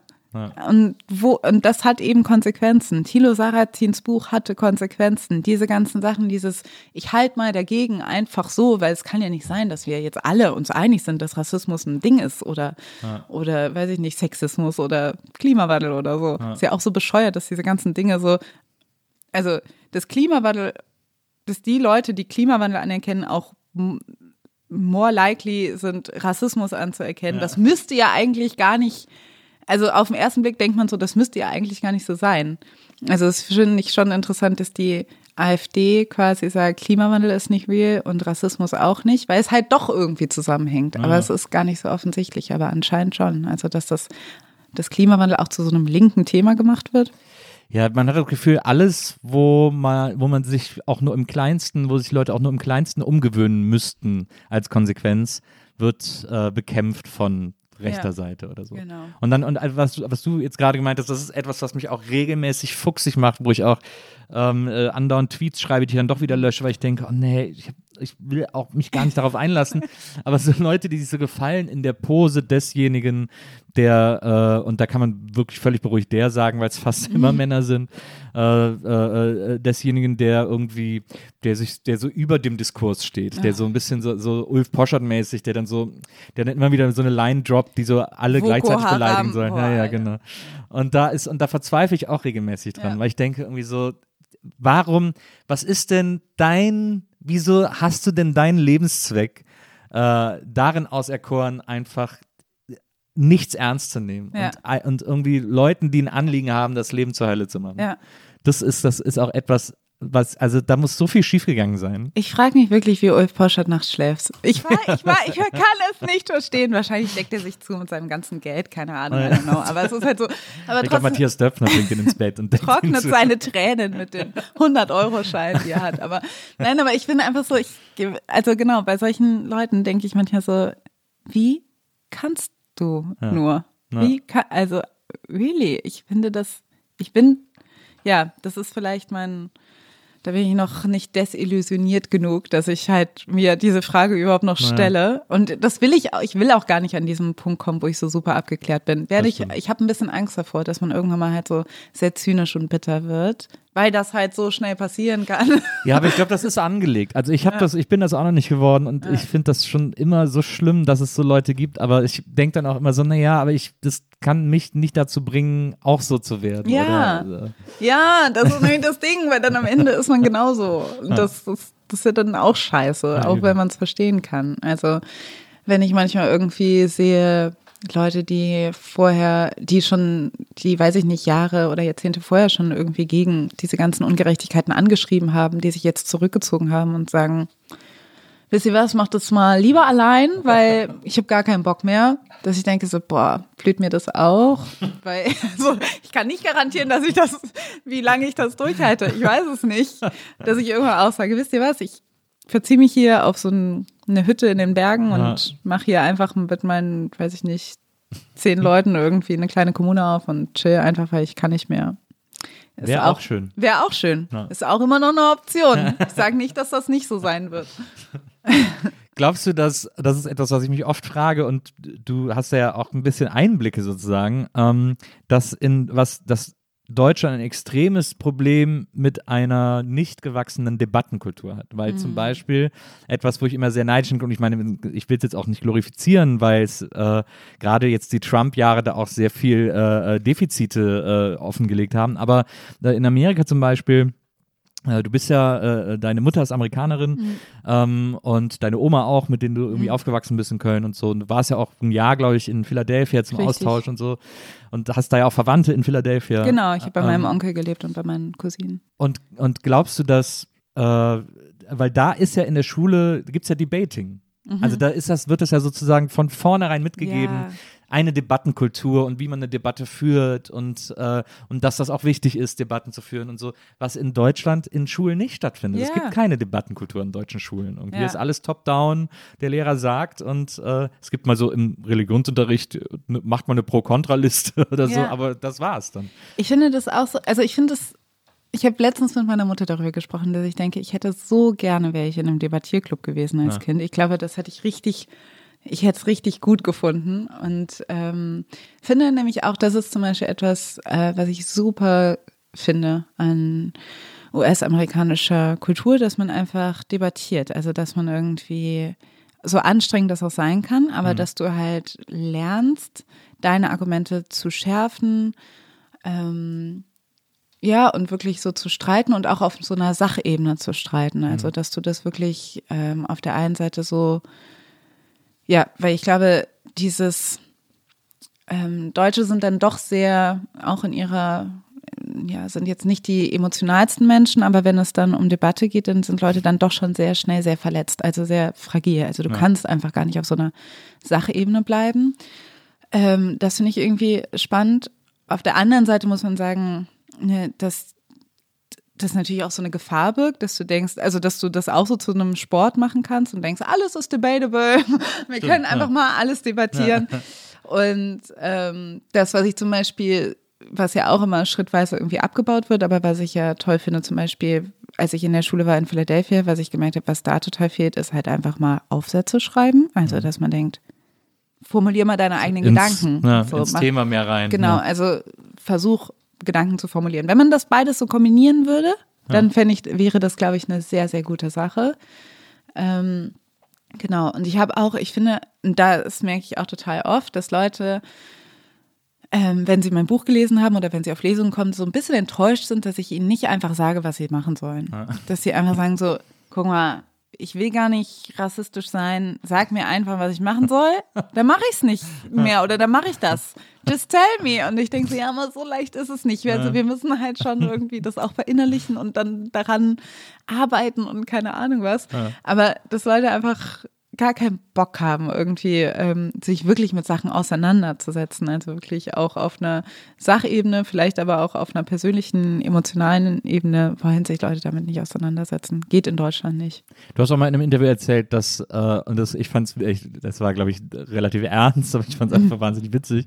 Äh, da hast du irgendwie erzählt, ähm, äh, weil da ging es auch darum, wie das so ist, wenn du sozusagen äh, Menschen auch auf ihr äh, rassistisches äh, Handeln hinweist oder, oder da oder darauf hinweist, dass sie sich gerade rassistisch verhalten haben. Ja. Und hast du erzählt, äh, dass du das schon also auch in linken Räumen gemacht hast Ja. und die Leute dann angefangen haben zu weinen Ja. und du dich dann entschuldigen musst. Ja, also das sieht man auch, ähm, das sieht man, also es gibt da auch Aufnahmen, also du kannst so White Fragility quasi googeln und du siehst, du kriegst dann so Aufnahmen von jemandem, der irgendwie, wo Leute, die quasi mit Rassismus, mit einem Rassismusvorwurf konfrontiert werden, absoluten Meltdown kriegen und sagen, das ist so unfair, du weißt gar nicht, was ich alles gemacht habe, und meine Freunde sind schwarz und ich keine Ahnung was. War doch auch zuletzt so eine, so eine Influencerin, die irgendwie gesagt hat, so, ich fand als Kind immer Michael Jackson super. Echt? Oh Gott, das habe ich nicht mitbekommen. Ich bin ganz froh. Sie Aber ja, ich glaube, sie hat das N-Wort gedroppt Oh, so in so einem shit, Livestream auf Insta. Und dann haben alle ihr gesagt, hast du einen Arsch auf irgendwie? Mhm. Und dann hat sie gesagt, Leute, ich war übermüdet und ich wurde von Trollen da die ganze Zeit irgendwie provoziert und so. Mhm. Und da ist mir das halt rausgerutscht. Aber ich kann gar nicht rassistisch sein, denn ich war als Kind Riesenfan von Michael Jackson. Ei. Und alles so, oh Mann. Hilfe. ja, genau sowas. Also das sind, also dieses zusammen, also wenn, also das finde ich nämlich auch so interessant und da das zu beobachten, wie du halt, wie Leute quasi, wenn du sagst, das, was du gemacht hast, das, was du gesagt hast, das ist rassistisch oder ist zumindest von einem rassistischen Denken beeinflusst oder so, von Vorurteilen beeinflusst, dass für Leute die Welt zusammenkracht. So klein diese Handlung auch war, Ja. ist so, ich habe irgendwas mit Rassismus zu tun, ich habe das irgendwie verinnerlicht, das kann nicht sein. Und so völlig, also auch warum fangen Leute an zu weinen? Das Ja, frage ich mich halt wirklich. Also so, krass. was ist daran so verletzend, dass Leute so schockiert sind und so einen Schmerz haben, dass sie weil, also weil es irgendwie im Raum steht, dass sie eventuell auch die Fähigkeit haben, rassistisch zu sein und ähm, es höchstwahrscheinlich sind und so. Also, dass das immer noch mehr wiegt als der Rassismus an sich. Ne? Und dass man irgendwie leider in dieser Situation total oft ist, als Mensch, der ähm, von Rassismus betroffen ist, aber generell das gerne auch anspricht. Also du könntest das auch erleben, wenn du jetzt als weiße Person irgendjemanden auf Rassismus anspricht, könnte die Person auch anfangen zu weinen. Also das, ja, dass Leute einfach mit so einer krassen Art reagieren. Und dass wir eben gerade, wenn es um diese ganzen bescheuerten Debatten um Cancel Culture und Identitätspolitik ja darum geht, dass es ein Riesenproblem ist, dass Leute als antisemitisch oder rassistisch oder so und so betitelt werden, wenn ich denke, aber ist nicht der Rassismus und der Antisemitismus und der Sexismus das eigentliche Problem? Also jetzt auf einmal ist es viel schlimmer, so bezeichnet zu werden und die und der eigentliche Inhaltsgegenstand wird auf einmal äh, wird so ja, das wird so vertauscht. Das ist, ich finde das immer wieder sehr erstaunlich, dass das immer noch bis heute funktioniert. Ja.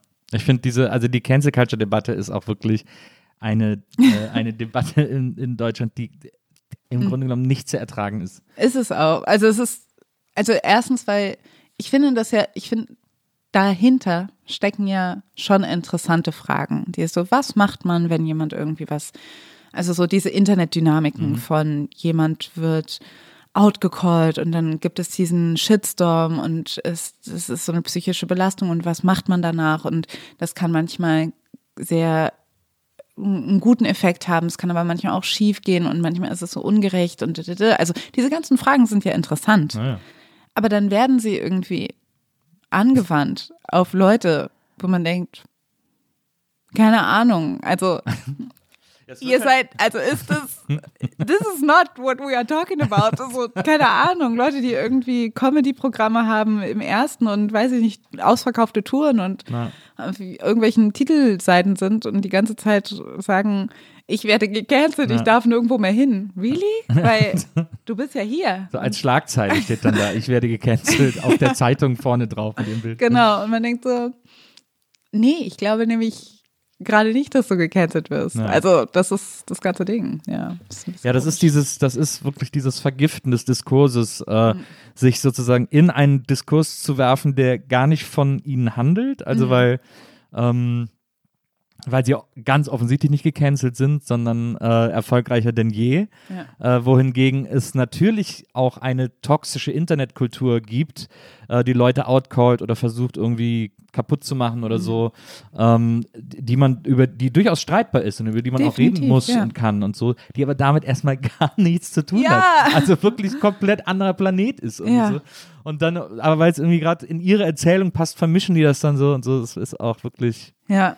Macht einen irre. Es macht einen irre, auch zum Beispiel, wenn, also auch mit dieser ähm, ganzen Tagesspielgeschichte, ne, dass jemand irgendwie einmal sagt, ja, äh, Rassismus ist, äh, das, das stimmt doch gar nicht, was sie alle sagen und die machen das nur, um Geld zu verdienen und so weiter. Und danach sagen, boah, ich habe so einen Hass erfahren. und man denkt so, ja, aber hast du nicht angefangen mit dem Ja. ha quote unquote Hass? Ich finde, Hass ist auch so, wird leider irgendwie, das ist dann auch immer so sehr schwer zu greifen, weil Hass ist definitiv ein Thema, aber das wird dann auch so inflationär benutzt. Wenn Naja. jemand sagt, so, ich fand deinen Artikel scheiße, ist es dann direkt Hass? Naja, absolut. Oder ist es noch harte Kritik? Keine Ahnung was. Und da, also, Ist ja, ist ja auch die gleiche Person, die sich dann äh, darüber gefreut hat, dass sie 1000 neue äh, Twitter-Follower hat, wovon irgendwie 99 Prozent irgendwelche rechten Accounts waren. Ja. So. Also alles dann so, es wird dann so weird, weil nicht mehr differenziert wird. Irgendwie. ja, und ich irgendwie denke, ja, aber jetzt gerade freust du dich also darüber, dass du Aufmerksamkeit bekommst, weil du sagst, Rassismus ist gar nicht so ein Riesending. Könnte man dir jetzt nicht auch vorwerfen, dass das ein Geschäftsmodell ist? Naja. Also es ist halt so, was ist im Kapitalismus kein Geschäftsmodell? Ich weiß es jetzt auch nicht. Also es ist so, ach, keine Ahnung. Es nervt mich einfach. Das stimmt. Am Ende, am Ende läuft, äh, äh, also egal von welcher Seite man aus über solche Sachen nachdenkt, ähm, auch äh, ähm, äh, über Rassismus, über rassistische Strukturen, über, über rassistische Reflexe, die es ja auch ganz viel, die auch ganz viel verankert sind in der Gesellschaft. Aber auch wenn man über ähm, Corona äh, oder Corona-Management nachdenkt, ähm, zum Beispiel jetzt auch wieder in der Bild-Zeitung äh, durch, äh, durch, durch den Wieler ähm, äh, so ein rassistischer Artikel, der irgendwie sagt, ähm, ja, hier im Krankenhaus liegen vor allem irgendwie äh, migrantische Personen und so. Und dann da so einen Zusammenhang herstellt, aber verkennt, dass das meistens die sind, die diese prekären Scheißjobs machen Eben. und deswegen am meisten Menschenkontakt haben. Ja. Äh, und das findet da nicht statt in dem Artikel, sondern wird gesagt, wir sind am leichtsinnigsten oder so. Das, Das- ja. also, so, also, also ne, aber egal von wo aus man quasi all diese Debatten betrachtet, wenn man die alle zu Ende denkt und immer so überlegt oder beziehungsweise so, zurückdenkt und immer überlegt, wo, wo kommt sowas her, wie kann sowas entstehen, dann ich will mich jetzt nicht zu weit aus dem Fenster lehnen oder hier zu, äh, äh, zu propagandistisch klingen oder so, aber dann habe ich das Gefühl, dass man in, im Grunde genommen allen Fällen immer auf den Kapitalismus zurückgeworfen wird. Ja. Es ist irgendwie einfach immer am Ende alles ein Geschäftsmodell ja. für irgendwen. Eben, also ich denke auch ganz am Ende steht halt, kommt man nicht drum rum um Kapitalismus. Es ist halt, und ich denke auch, ich bin da auch so, ach ja Gott, das wird dann auch nochmal so ein ganz anstrengendes Feld und so weiter. anstrengend. Vor, allem, ich weiß auch, das Ding ist ja auch, ich weiß auch gar kein besseres System. Also ich glaube, dass Exactly, Kapitalismus danke, das, dass man- das Logischste eigentlich ist, Ja. aber er wird halt so kaputt gemacht. Genau, also die Sache ist halt eben, weil ich denke auch, ich bin auf jeden Fall überhaupt nicht, ich finde Kapitalismus ist definitiv der Grund, warum wir in so einer hierarchisierten Welt leben. Diskriminierung, strukturelle Diskriminierung hat auf jeden Fall was mit Kapitalismus zu tun. Warum gibt es diese, weil, das, weil auch wenn Leute immer sagen, ja, wir müssen über äh, Arm und Reich reden und gar nicht über Sexismus oder Rassismus, wo ich denke, ja, aber das eine hängt ja mit dem Ja, anderen zusammen. Also das, das eine gibt es ja, um zu garantieren, wer eher reich ist und wer eher Genau. arm ist. Das Ja, ist genau. die Funktion von Da sind wir wieder bei der. Gleichzeitigkeit der, der Themen. Exactly, genau. Also dass man halt, dass man deshalb es auch nicht die Lösung sein kann, zu sagen, wir verteilen einfach, die Gruppe wird diverser, die Gruppe der Reichen wird diverser, das Ja. und der, die Gruppe der Ausgebeuteten wird auch diverser. Das ist ja auch nicht geil. Also so, dass man denkt so, nee, nee, nee, das, also wir müssen auch über Kapitalismus sprechen und ähm, darüber, dass der, so wie er jetzt gerade funktioniert, es immer so ist, dass ähm, es eine, eine Masse gibt, viele Leute, die für die das Wohlbefinden von wenig Leuten arbeiten. Und das ist nicht okay. Ja. Ähm, und aber ja, was bedeutet das im Umkehrschluss? Weil ich denke nämlich auch, ich habe überhaupt gar kein, also so, ja, ich bin überhaupt kein Fan von Kommunismus. Ich finde das nicht cool. Ich hätte auch gar keinen Bock da drauf. Aber es ist halt eine Frage, aber ich wünschte, man könnte das mal so diskutieren, zu sagen, das eine würde, also dieses System würde das und das bedeuten, würde vielleicht bedeuten, dass, dass man besser regelt, dass man eine größere Gleichberechtigung oder eine gleichere Verteilung von Ressourcen garantieren kann. In sozialistischen, kommunistischen Systemen, wenn einfach der Staat sagt, ihr kriegt einfach alle diese Portion oder das und Ja. das kriegt ihr alle so.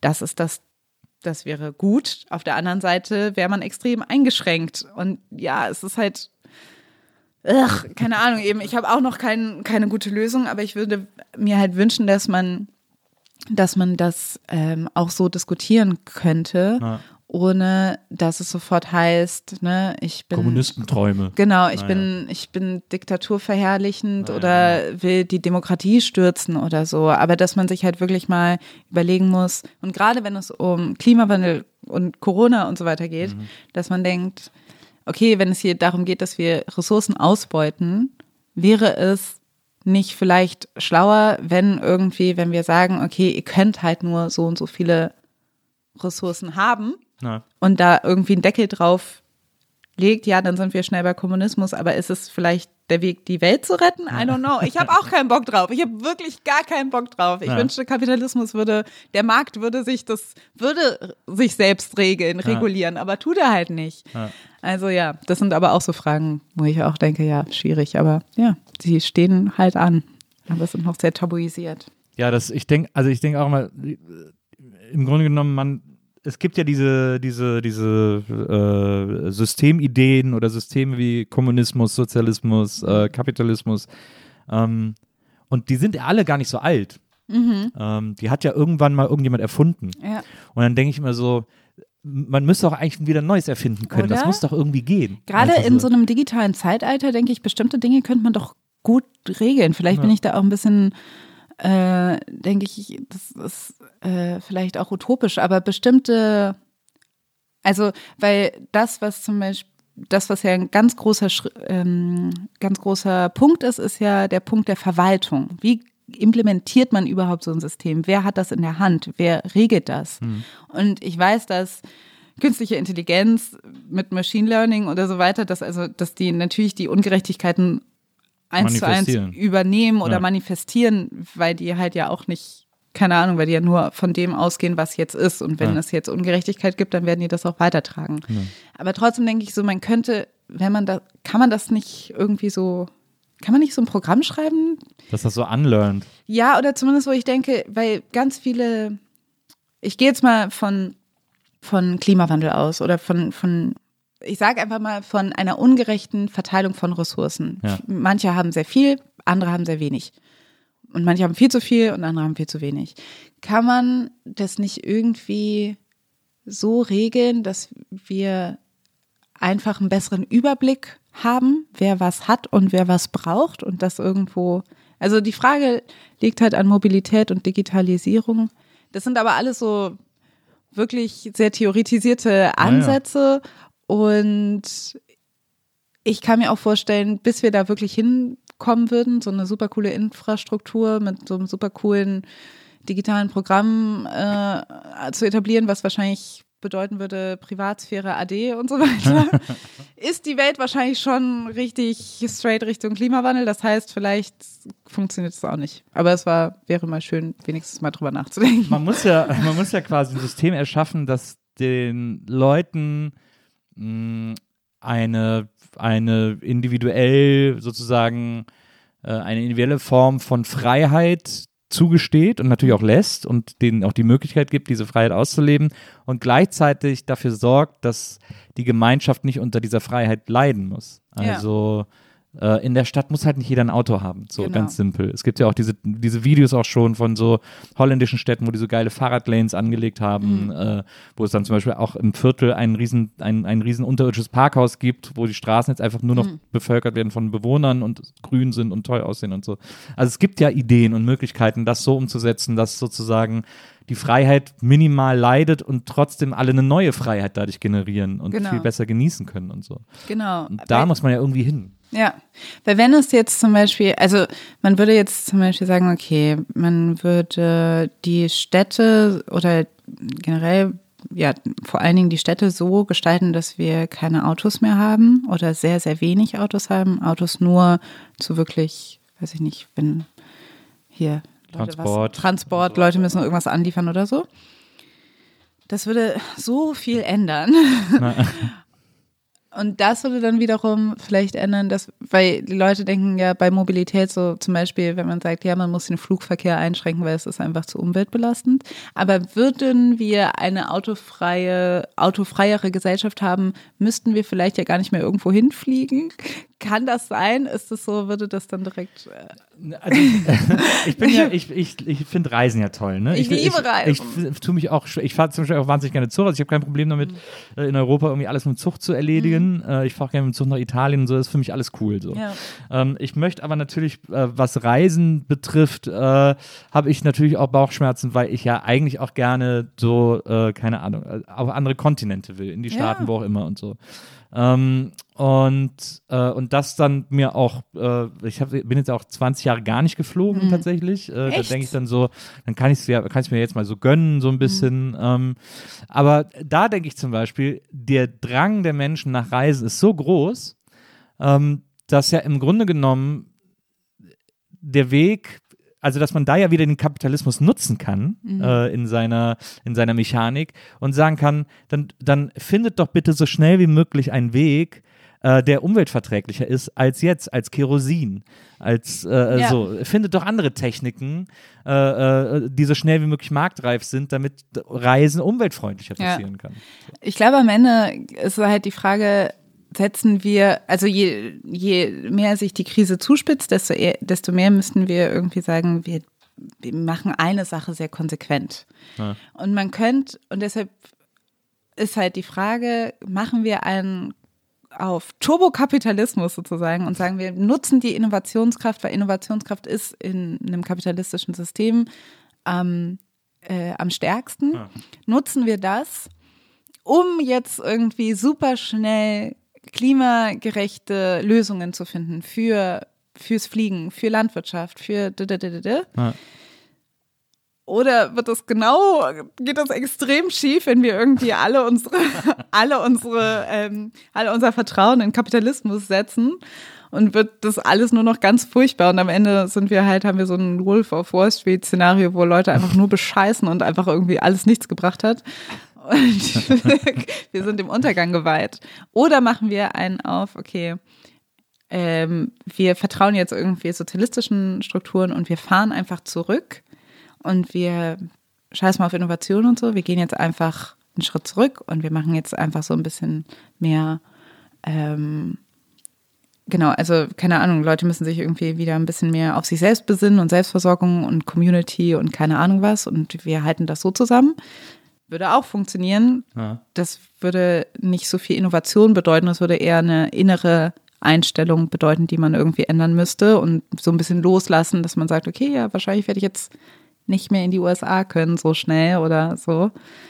kann man das eher loslassen? Das weiß ich zum Beispiel auch nicht. Weil ich Ja. denke zum Beispiel auch, ich finde Reisen so wichtig. Und ich finde es auch zum Beispiel, da merkt man auch, ich finde, als schwarze Person ist es nämlich auch, also für mich ist es sehr wichtig, in die USA zu reisen wegen meinen Verwandten.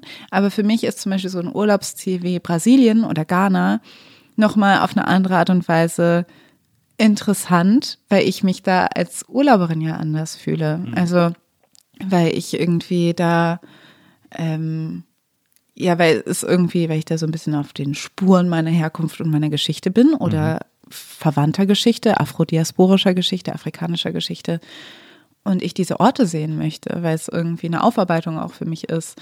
Und das ist in einer globalisierten Gesellschaft, das ist halt super schwierig. Wir sind halt sehr, also hier leben halt sehr viele Leute, deren Heimaten irgendwie auf, die, um, auf der Welt verteilt ist, die irgendwie aus welchen Gründen auch immer eine super di große Diaspora haben und ähm, wo die Ver einen Verwandten irgendwie in Kanada leben, die anderen irgendwie in, weiß ich nicht, Vietnam und die dritten leben in Schweden oder keine Ahnung was. Ja. Und du bist halt, also dürfen die sich jetzt nicht mehr sehen? Das Ja. sind halt auch so Fragen, Ja. wie gesagt. Ach, keine Ahnung, jetzt bin ich irgendwie gefühlt. Ja, stimmt. Das, Aber das sind halt so, ja, es ist halt alles nicht so einfach. Am Ende müssen wir irgendwo sagen, ja, das geht jetzt nicht mehr.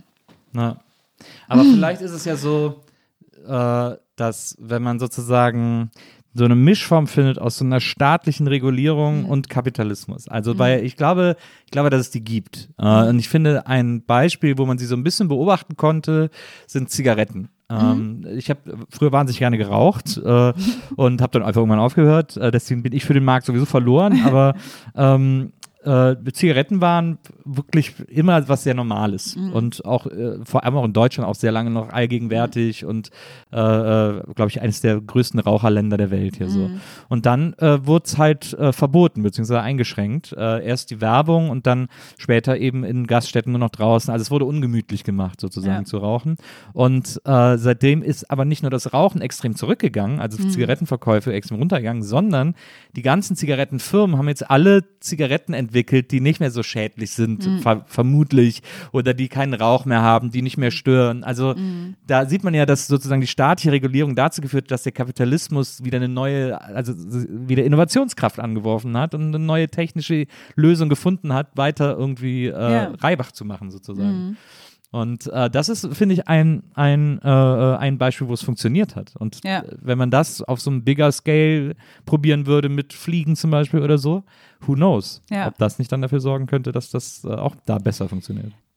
Das glaube ich auch. Ich glaube, letztendlich wäre, wäre das die Lösung. Das Problem ist dann aber auch wieder, also irgendwo müsste, müssten diese Sachen ja auch dann auf einer globalen Ebene beschlossen werden. Naja. Weil ich glaube, das Problem ist oft, dass die, dass in einer globalisierten Gesellschaft globalisierte Unternehmen oft ausweichen. Und auch wenn hier der äh, Markt für Zigaretten extrem gesunken ist und äh, die Zigaretten weniger schädlich sind, ist der Markt für Zigaretten insgesamt weltweit hochgegangen immer noch und steigt immer noch. Das heißt, weil diese Firmen auf andere Länder ausgewichen sind.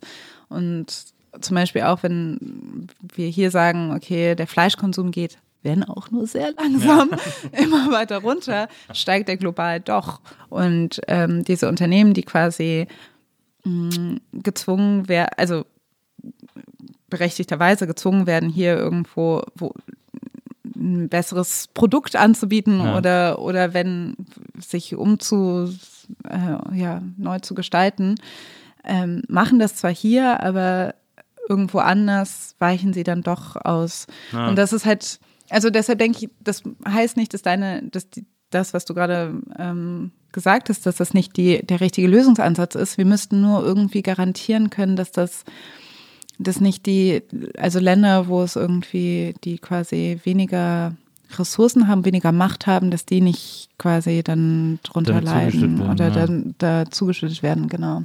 Das sind halt einfach so Fragen. Ich glaube aber, ja, jetzt werde ich gerade wieder so ein bisschen hoffnungsvoller, dass man das schon irgendwo anpacken könnte, also dass das gehen würde und dass es so eine Mischform geben müsste. Es ist am Ende bleibt, ist es wirklich auch eine Frage der Moral. Also Ja, Unternehmen ja, müssten eigentlich Aber es ist kein gutes Zeitalter für Moral, muss man Oh, ehrlicherweise nee. Und das liegt auch am Kapitalismus. Ja, das liegt auch am Kapitalismus.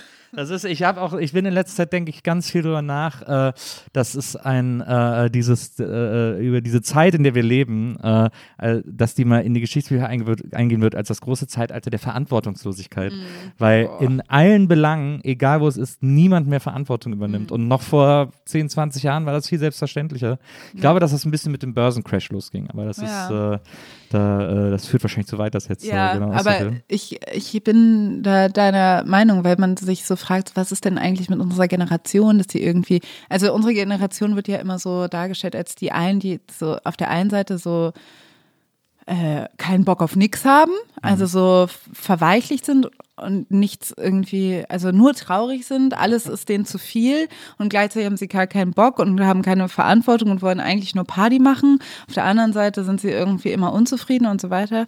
Und ich glaube, das liegt daran, dass wir echt viele Sachen erlebt haben, die jetzt nicht, also auch wo die jetzt irgendwie nicht lebensgefährlich waren, aber wo wir gesehen haben, das, woran wir, das, was uns erzählt wurde, stimmt nicht. Und das eine ist der Börsencrash, das andere ist aber auch 9-11. Also, dass du halt, und jetzt wieder mit Corona und was da priorisiert wird und was nicht. Also, wir haben schon ziemlich krasse Sachen erlebt und mitbekommen, wo wir, also, was uns dazu gebracht hat, zu denken, mh, irgendwie stimmt das alles nicht. You are lying. ja, genau. So, von daher ist es so, glaube ich, das liegt daran, dass wir so verwirrt und, und müde sind die ganze Zeit Na, als na, absolut. Generation. Das glaube ich auch. Und Podcasts haben, wo wir uns selbst therapieren.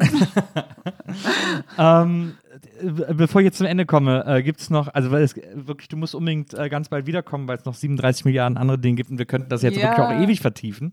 Ähm, ich habe mir noch so viele Sachen aufgeschrieben, aber ich muss noch eine Sache klären, äh, äh, äh, dringenderweise. Ähm, wir haben ja auch schon über deine Mutter gesprochen, äh, Amerikanerin, Tänzerin, äh, Choreografin, hat sogar für Pina Bausch äh, getanzt und gearbeitet. Ähm, hat auch äh, äh, in Amerika an äh, großen Haus gelernt äh, und, ähm, und von der hast du ja immer auch so ein bisschen mitbekommen, so Ballett, äh, äh, Tanztheater, Modern und sowas.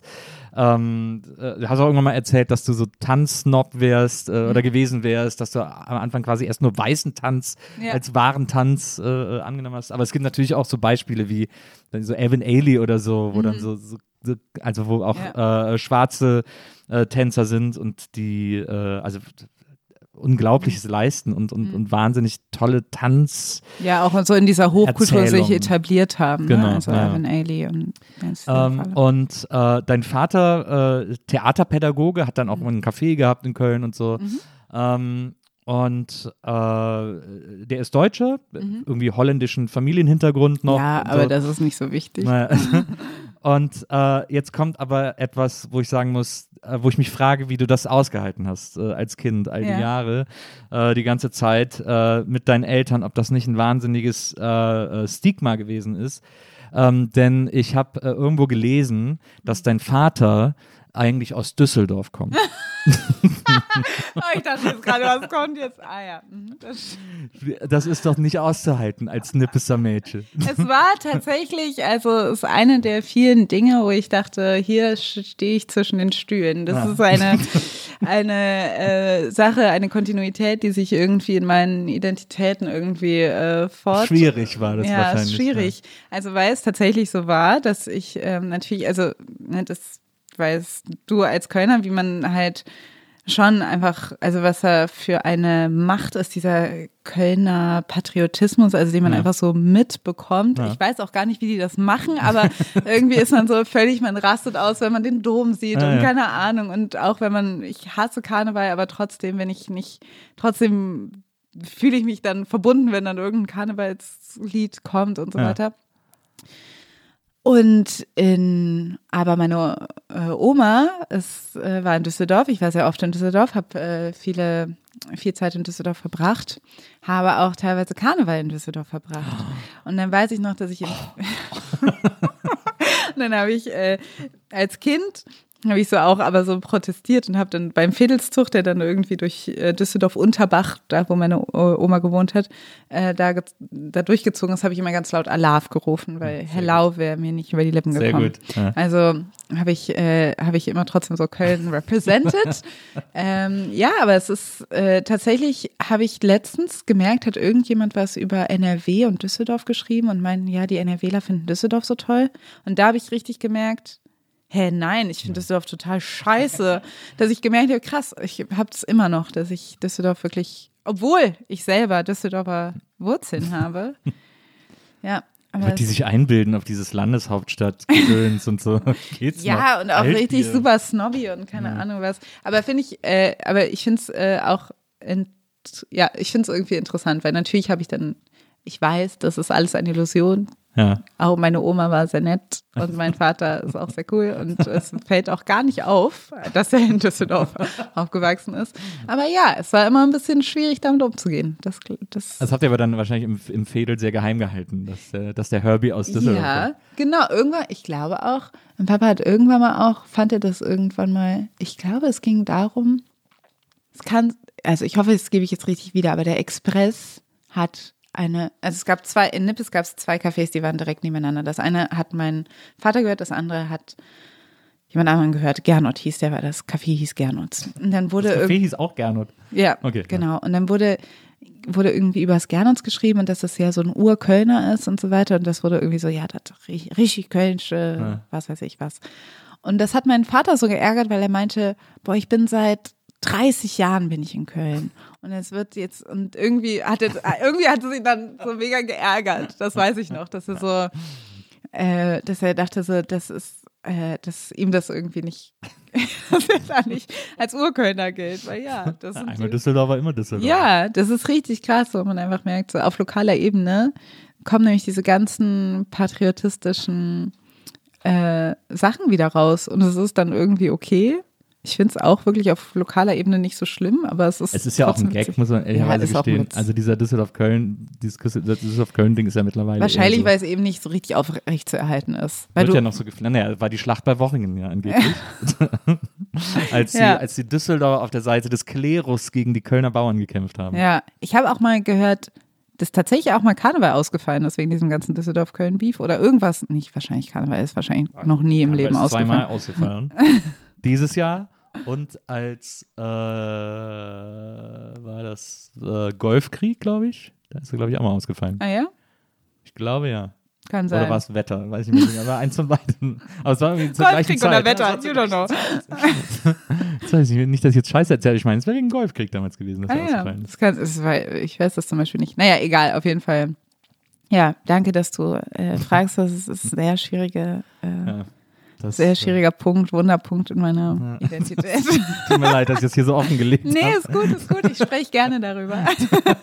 ich glaube, ich kann damit auch anderen helfen, Ja. die das Gleiche durchmachen. Wir können ja mal einfach einen größeren Debattenraum über Düsseldorf Ja, aufmachen. ja, ich glaube, wir müssen heilen, was das angeht. Ähm, Alice, vielen, vielen Dank, äh, dass du mir deine Zeit geschenkt hast heute und hier gewesen bist. Äh, ich fand es ein ganz tolles Gespräch. Ähm, Danke, ich auch. wie gesagt, es gibt noch so viele Punkte, äh, die ich mit dir gerne besprechen würde. Deswegen musst du wirklich äh, wiederkommen. Ich komme total gerne wieder. Es war sehr schön. Ich fand das Gespräch auch wirklich sehr anregend, sehr schön. Danke Toll. dir. Das machen wir. Äh, also vielen Dank, dass du da warst. Alles Gute bis dahin. Und äh, liebe Zuhörerinnen, liebe Zuhörer, wir hören uns nächstes Mal wieder hier bei der Nils Bokelberg-Erfahrung. Und bis dahin macht's gut. Achso, eins noch habe ich noch vergessen. Wenzel hat uns heute hier äh, produziert. Dafür vielen Dank. Äh, danke fürs Zuhören. Bis zum nächsten Mal. Tschüss.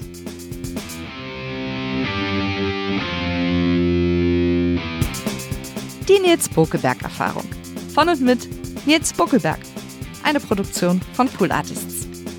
Team Wenzel Burmeier, Lisa Hertwig, Maria Lorenz Bokelberg, Frieda Morische und natürlich Nils Bokelberg. Die Nils Bokelberg Erfahrung.